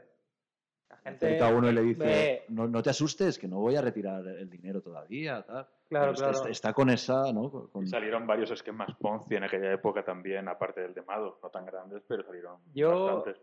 yo es una anécdota curiosa. eh, eh, por aquella época, bueno, unos años antes salió, vivía en Ibiza y unos amigos míos se metieron en uno, que era un esquema Ponzi muy simple, que era, metías 300 euros y a las dos semanas te daban 450, que es similar, eh, o unas cantidades similares. Pero cuando tú metías 300 euros tenías que llevar a dos amigos que a su vez metieran 300 euros más. Y a mí me lo dijeron y digo, pero ¿no veis que esto se, se va a cortar? Y, y no sabía siquiera, 2006-2007 sería, que era un esquema. Ponzi. Y, y año, un año después salió, salió esto. Sobre tu pregunta, Álvaro, que me parece muy interesante, yo lo comparo más a, a un accidente aéreo. Cuando hay un accidente aéreo siempre escuchas la retaíla de que hay muchas causas. Está la causa principal, pero fuera de eso hay eh, causas accesorias que ayudaron a que eso pasara. Eh, Madoff es un ejemplo de, la, de lo que podía hacer el mercado sin regulación y sin un supervisor haciendo los papeles. Y eso se relaciona con la crisis. La crisis eh, destapó los excesos que estaban haciendo los grandes bancos de inversión, los grandes bancos, Lehman y demás, operando productos que no entendía a nadie, que tenían un riesgo financiero, que estaban súper apalancados y demás. Estos caen y quiebran y se sanea todo el sistema y demás. Y otro de esos ejemplos fue Madoff. Un ejemplo de lo que hace la desregulación de los mercados eh, sin una supervisión buena y demás, fue que este hombre fue durante 15 años eh, capaz de, hacer eso. Entonces, si vemos como el accidente aéreo, eh, la gran crisis económica, uno de los causas que por ahí andaban pululando, uno, de los efectos, como lo queramos ver, colaterales es, es Madoff. Que tipos como Madoff logren montar estos tinglados durante 15 Pero años. él, él menciona que él creó muchas de las reglas de, esas, de ese mercado, entonces él creó su propio patio de juego para luego hacer eso. Su Mm, propia muerte un poco también. No sé si, si lo hizo ya con, con esa visión. No, no lo hizo con esa visión, no. pero lo hace desde un punto Desde en el que, que se- favorece a la gente de ahí, no al mercado. Los mejores abogados tributarios son inspectores de Hacienda. Es, es así, es así. El que se sabe la ley ¿Se conoce los ¿Se requisitos. habría salvado? Me, me- me explico otra vez. Sí. ¿Se, se habr- se habría librado si no hubiese habido la crisis económica? A mí es que aquí hay ¿Seguiría algo... todavía así? A mí hay algo que me choca porque mínimo 15 años, que es lo que dice él. En el 2000 ya estuvo la crisis de las .com y, y no se le destapó la estafa. No sé si es porque quizá no tenía tanto volumen, Seguramente. no lo sé. Pero claro, el, el Frank Di Pascali dice que desde el 75. Ahí ya han pasado unas cuantas crisis. No- creo que por el 89-90 también hubo otra crisis. La del petróleo también de, con Irán. Andaba por ahí y no se le destapó en esta crisis. ¿Por qué en esta crisis? Que es una duda que yo tengo. ¿Por qué en esta crisis y no, y no en las anteriores? ¿Por qué ha aguantado tantos altibajos? Yo creo que es tema de, de tamaño. Yo creo que se le fue de las manos el tamaño y, y- y ahí el interés compuesto que, su- te- le- que tenía que pagar le hizo un destrozo interesante. O Y que, si- o- y o si que aquí la gente retiraba como loco. Y, si, Y es donde se no, destapa, porque ¿no? es algo que suele pasar en, En las las de, punto, por en las eso de se- la punto com también. Yo creo que por, por eso, se- en general, por eso se acentúan tanto las, las caídas en bolsa, porque la gente entra el pánico, es algo que, Sí, sí. que se dice siempre. Y pregunta que yo lanzo, si hubiese cerrado el fondo con un tamaño manejable, ¿aún estaría ma- Madoff por ahí suelto? Dale, Luis. Nunca lo- bueno, Eh, yo creo que... es, esa es pregunta en el Claro, aire. claro. Es difícil Claro. de saber porque como estaba a una llamada telefónica de que lo pillaran. Claro. Es decir, Sí, sí.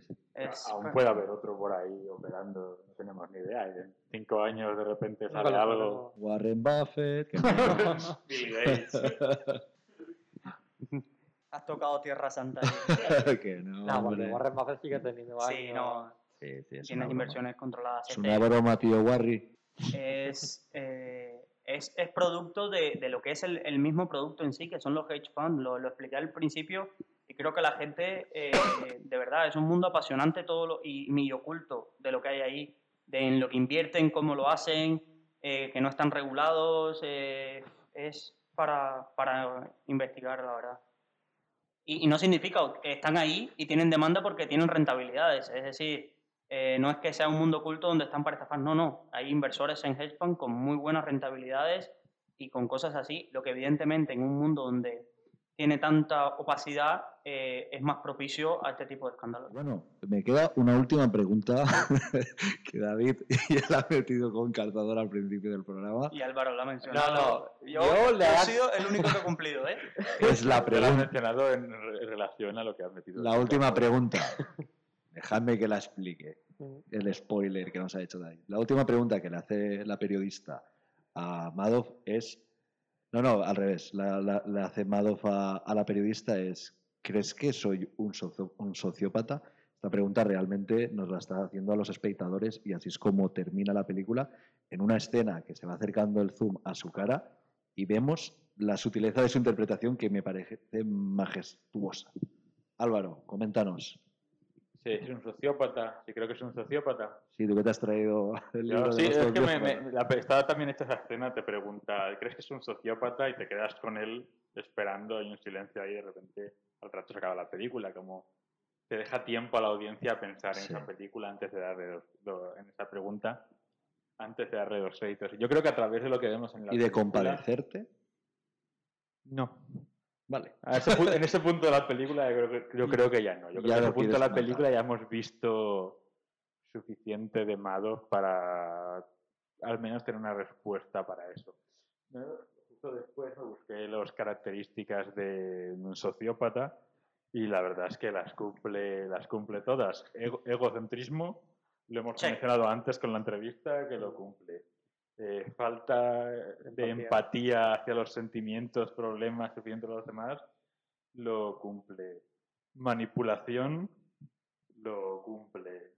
Eh, falta de honestidad o fraudulencia, lo cumple. Hostilidad, es la que menos le vemos, pero cuando se ve acorralado sí que le vemos la hostilidad, por ejemplo, con la nieta. con Salta su carácter. Y, Sí. y una que es la que diferencia al sociópata del psicópata, que es la de aislamiento, porque Sí. él en la cárcel, él dicen, dicen en la película que él en la cárcel está bien y en la cárcel está aislado. Que come gratis. Eh, que ¿Sabes? tiene internet, ¿eh? Yo conozco 11 millones de Sí. personas que no tienen, ¿eh? Come gratis, tiene un sitio donde Claro, y dormir. es, y es una de las cosas que Al contrario que sus víctimas. yo busqué Sí, la lo diferencia mencionan. entre psicópata y sociópata, porque realmente no, no, no lo sabía. Y el artículo que encontré, aparte de nombrar lo que tú has dicho y decía que el psicópata sí que mataba y el sociópata no mataba, simplemente se alejaba, aunque los dos te podían hacer daño. Y simplemente con dos fotos que pusieron me quedó clarísimo que una era la del Joker de Nolan y otra era la del Sherlock de Moffat de Benedict Cumberbatch. Sí. Y el Joker es un psicópata y, y eh, Sherlock es un sociópata. Ser Claro, joven. Y luego Entonces otra yo- cosa de sociópatas que mencionan es la irresponsabilidad, toma de riesgos y la impulsividad, que yo creo que también lo vemos porque lo que hizo él es un riesgo Sí, sí, muy, muy, muy grande. ¿Sabes? Hace falta valor para lanzarse a esa piscina que se lanzó él. Yo creo que eso es sí que es un sociópata. Yo creo que, que Sí. también... Creo que no hay duda, ¿no? No. En eso estamos todos de acuerdo y la, la pregunta es más retórica que... Sí, pero la- es que la película te la hace muy bien porque al mismo tiempo que te presenta todas estas características, te humaniza mucho al personaje y te mete mucho dentro de su propia Lo ves perspectiva. muy padre De hecho, familia. yo a, a la primera mitad de la película, digo, ustedes lo están pintando como, como al héroe. Vas de su parte. Vas de su parte, lo entiendes porque lo está haciendo. Eh, hay un momento que dice, mi debilidad era que quería complacer a la gente y dices, sí, lo, lo puedes entender, que quieres, no quieres defraudar a la gente y sigues haciendo eso hasta que se...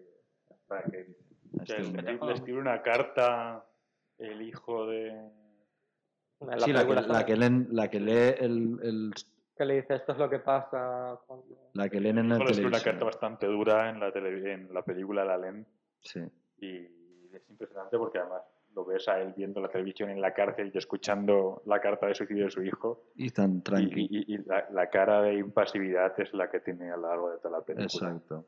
Vuelvo a, a repetirme, pero es una genial interpretación. No, no estás viendo la cara de palo que te puede hacer Ben Affleck en las películas. Keanu Reeves. Claro, esa, esa cara que es todo el rato la misma cara, no. Es una cara que en pequeña, sutilmente, te está haciendo es Robert De Niro. No, no hay más que hablar de, de este. Señoría. Y nada más, vamos a, a dejarlo ya aquí, que creo que ya hemos hablado un buen rato. Y simplemente recordar a, a todos nuestros oyentes que este podcast se puede seguir en iVoox, en Spotify, en Google Podcast. en- estamos en todas partes, hasta en el mercado de tu pueblo lo puedes encontrar al lado de los tomates. Estamos ahí también, debajo de la mesa, eh, haciendo los podcasts. Eh, nos puedes seguir en Instagram, en Facebook, Twitter, nuestra web es www.rankia.com y tenemos un blog dedicado a los podcasts, lo puedes encontrar en nuestro buscador. El blog se llama Rankia Podcast, terminado con S. Y eh, te puedes suscribir ahí y que nosotros vamos a ir subiendo ahí todos los podcasts que, que vayamos haciendo. Y que nos envíen sugerencias, que nos envíen sugerencias de película, que aprovechando a Álvaro, que Exacto, exacto. Así Álvaro nos ha dicho Risky Business, pero nos podéis proponer todas las películas que queráis, documentales, series, porque vamos a estar analizándolas, eh, pie- estas piezas audiovisuales desde el punto de vista financiero y cualquier duda que, o alguna película que no hayáis comprendido bien, nosotros nos la vamos a apoyar por vosotros y os las vamos a explicar. Y que nos gusta también saber vuestras, si os ha gustado, si no os ha gustado, si queréis que, que no vuelva alguien, lo que sea. ya nos Eh, hemos cargado al chino. pero volverá, volverá, no os preocupéis. No es muy hablador, pero haremos que hable en el próximo. Y nada, muchas gracias y hasta el próximo programa de Luce, Rankia y Acción.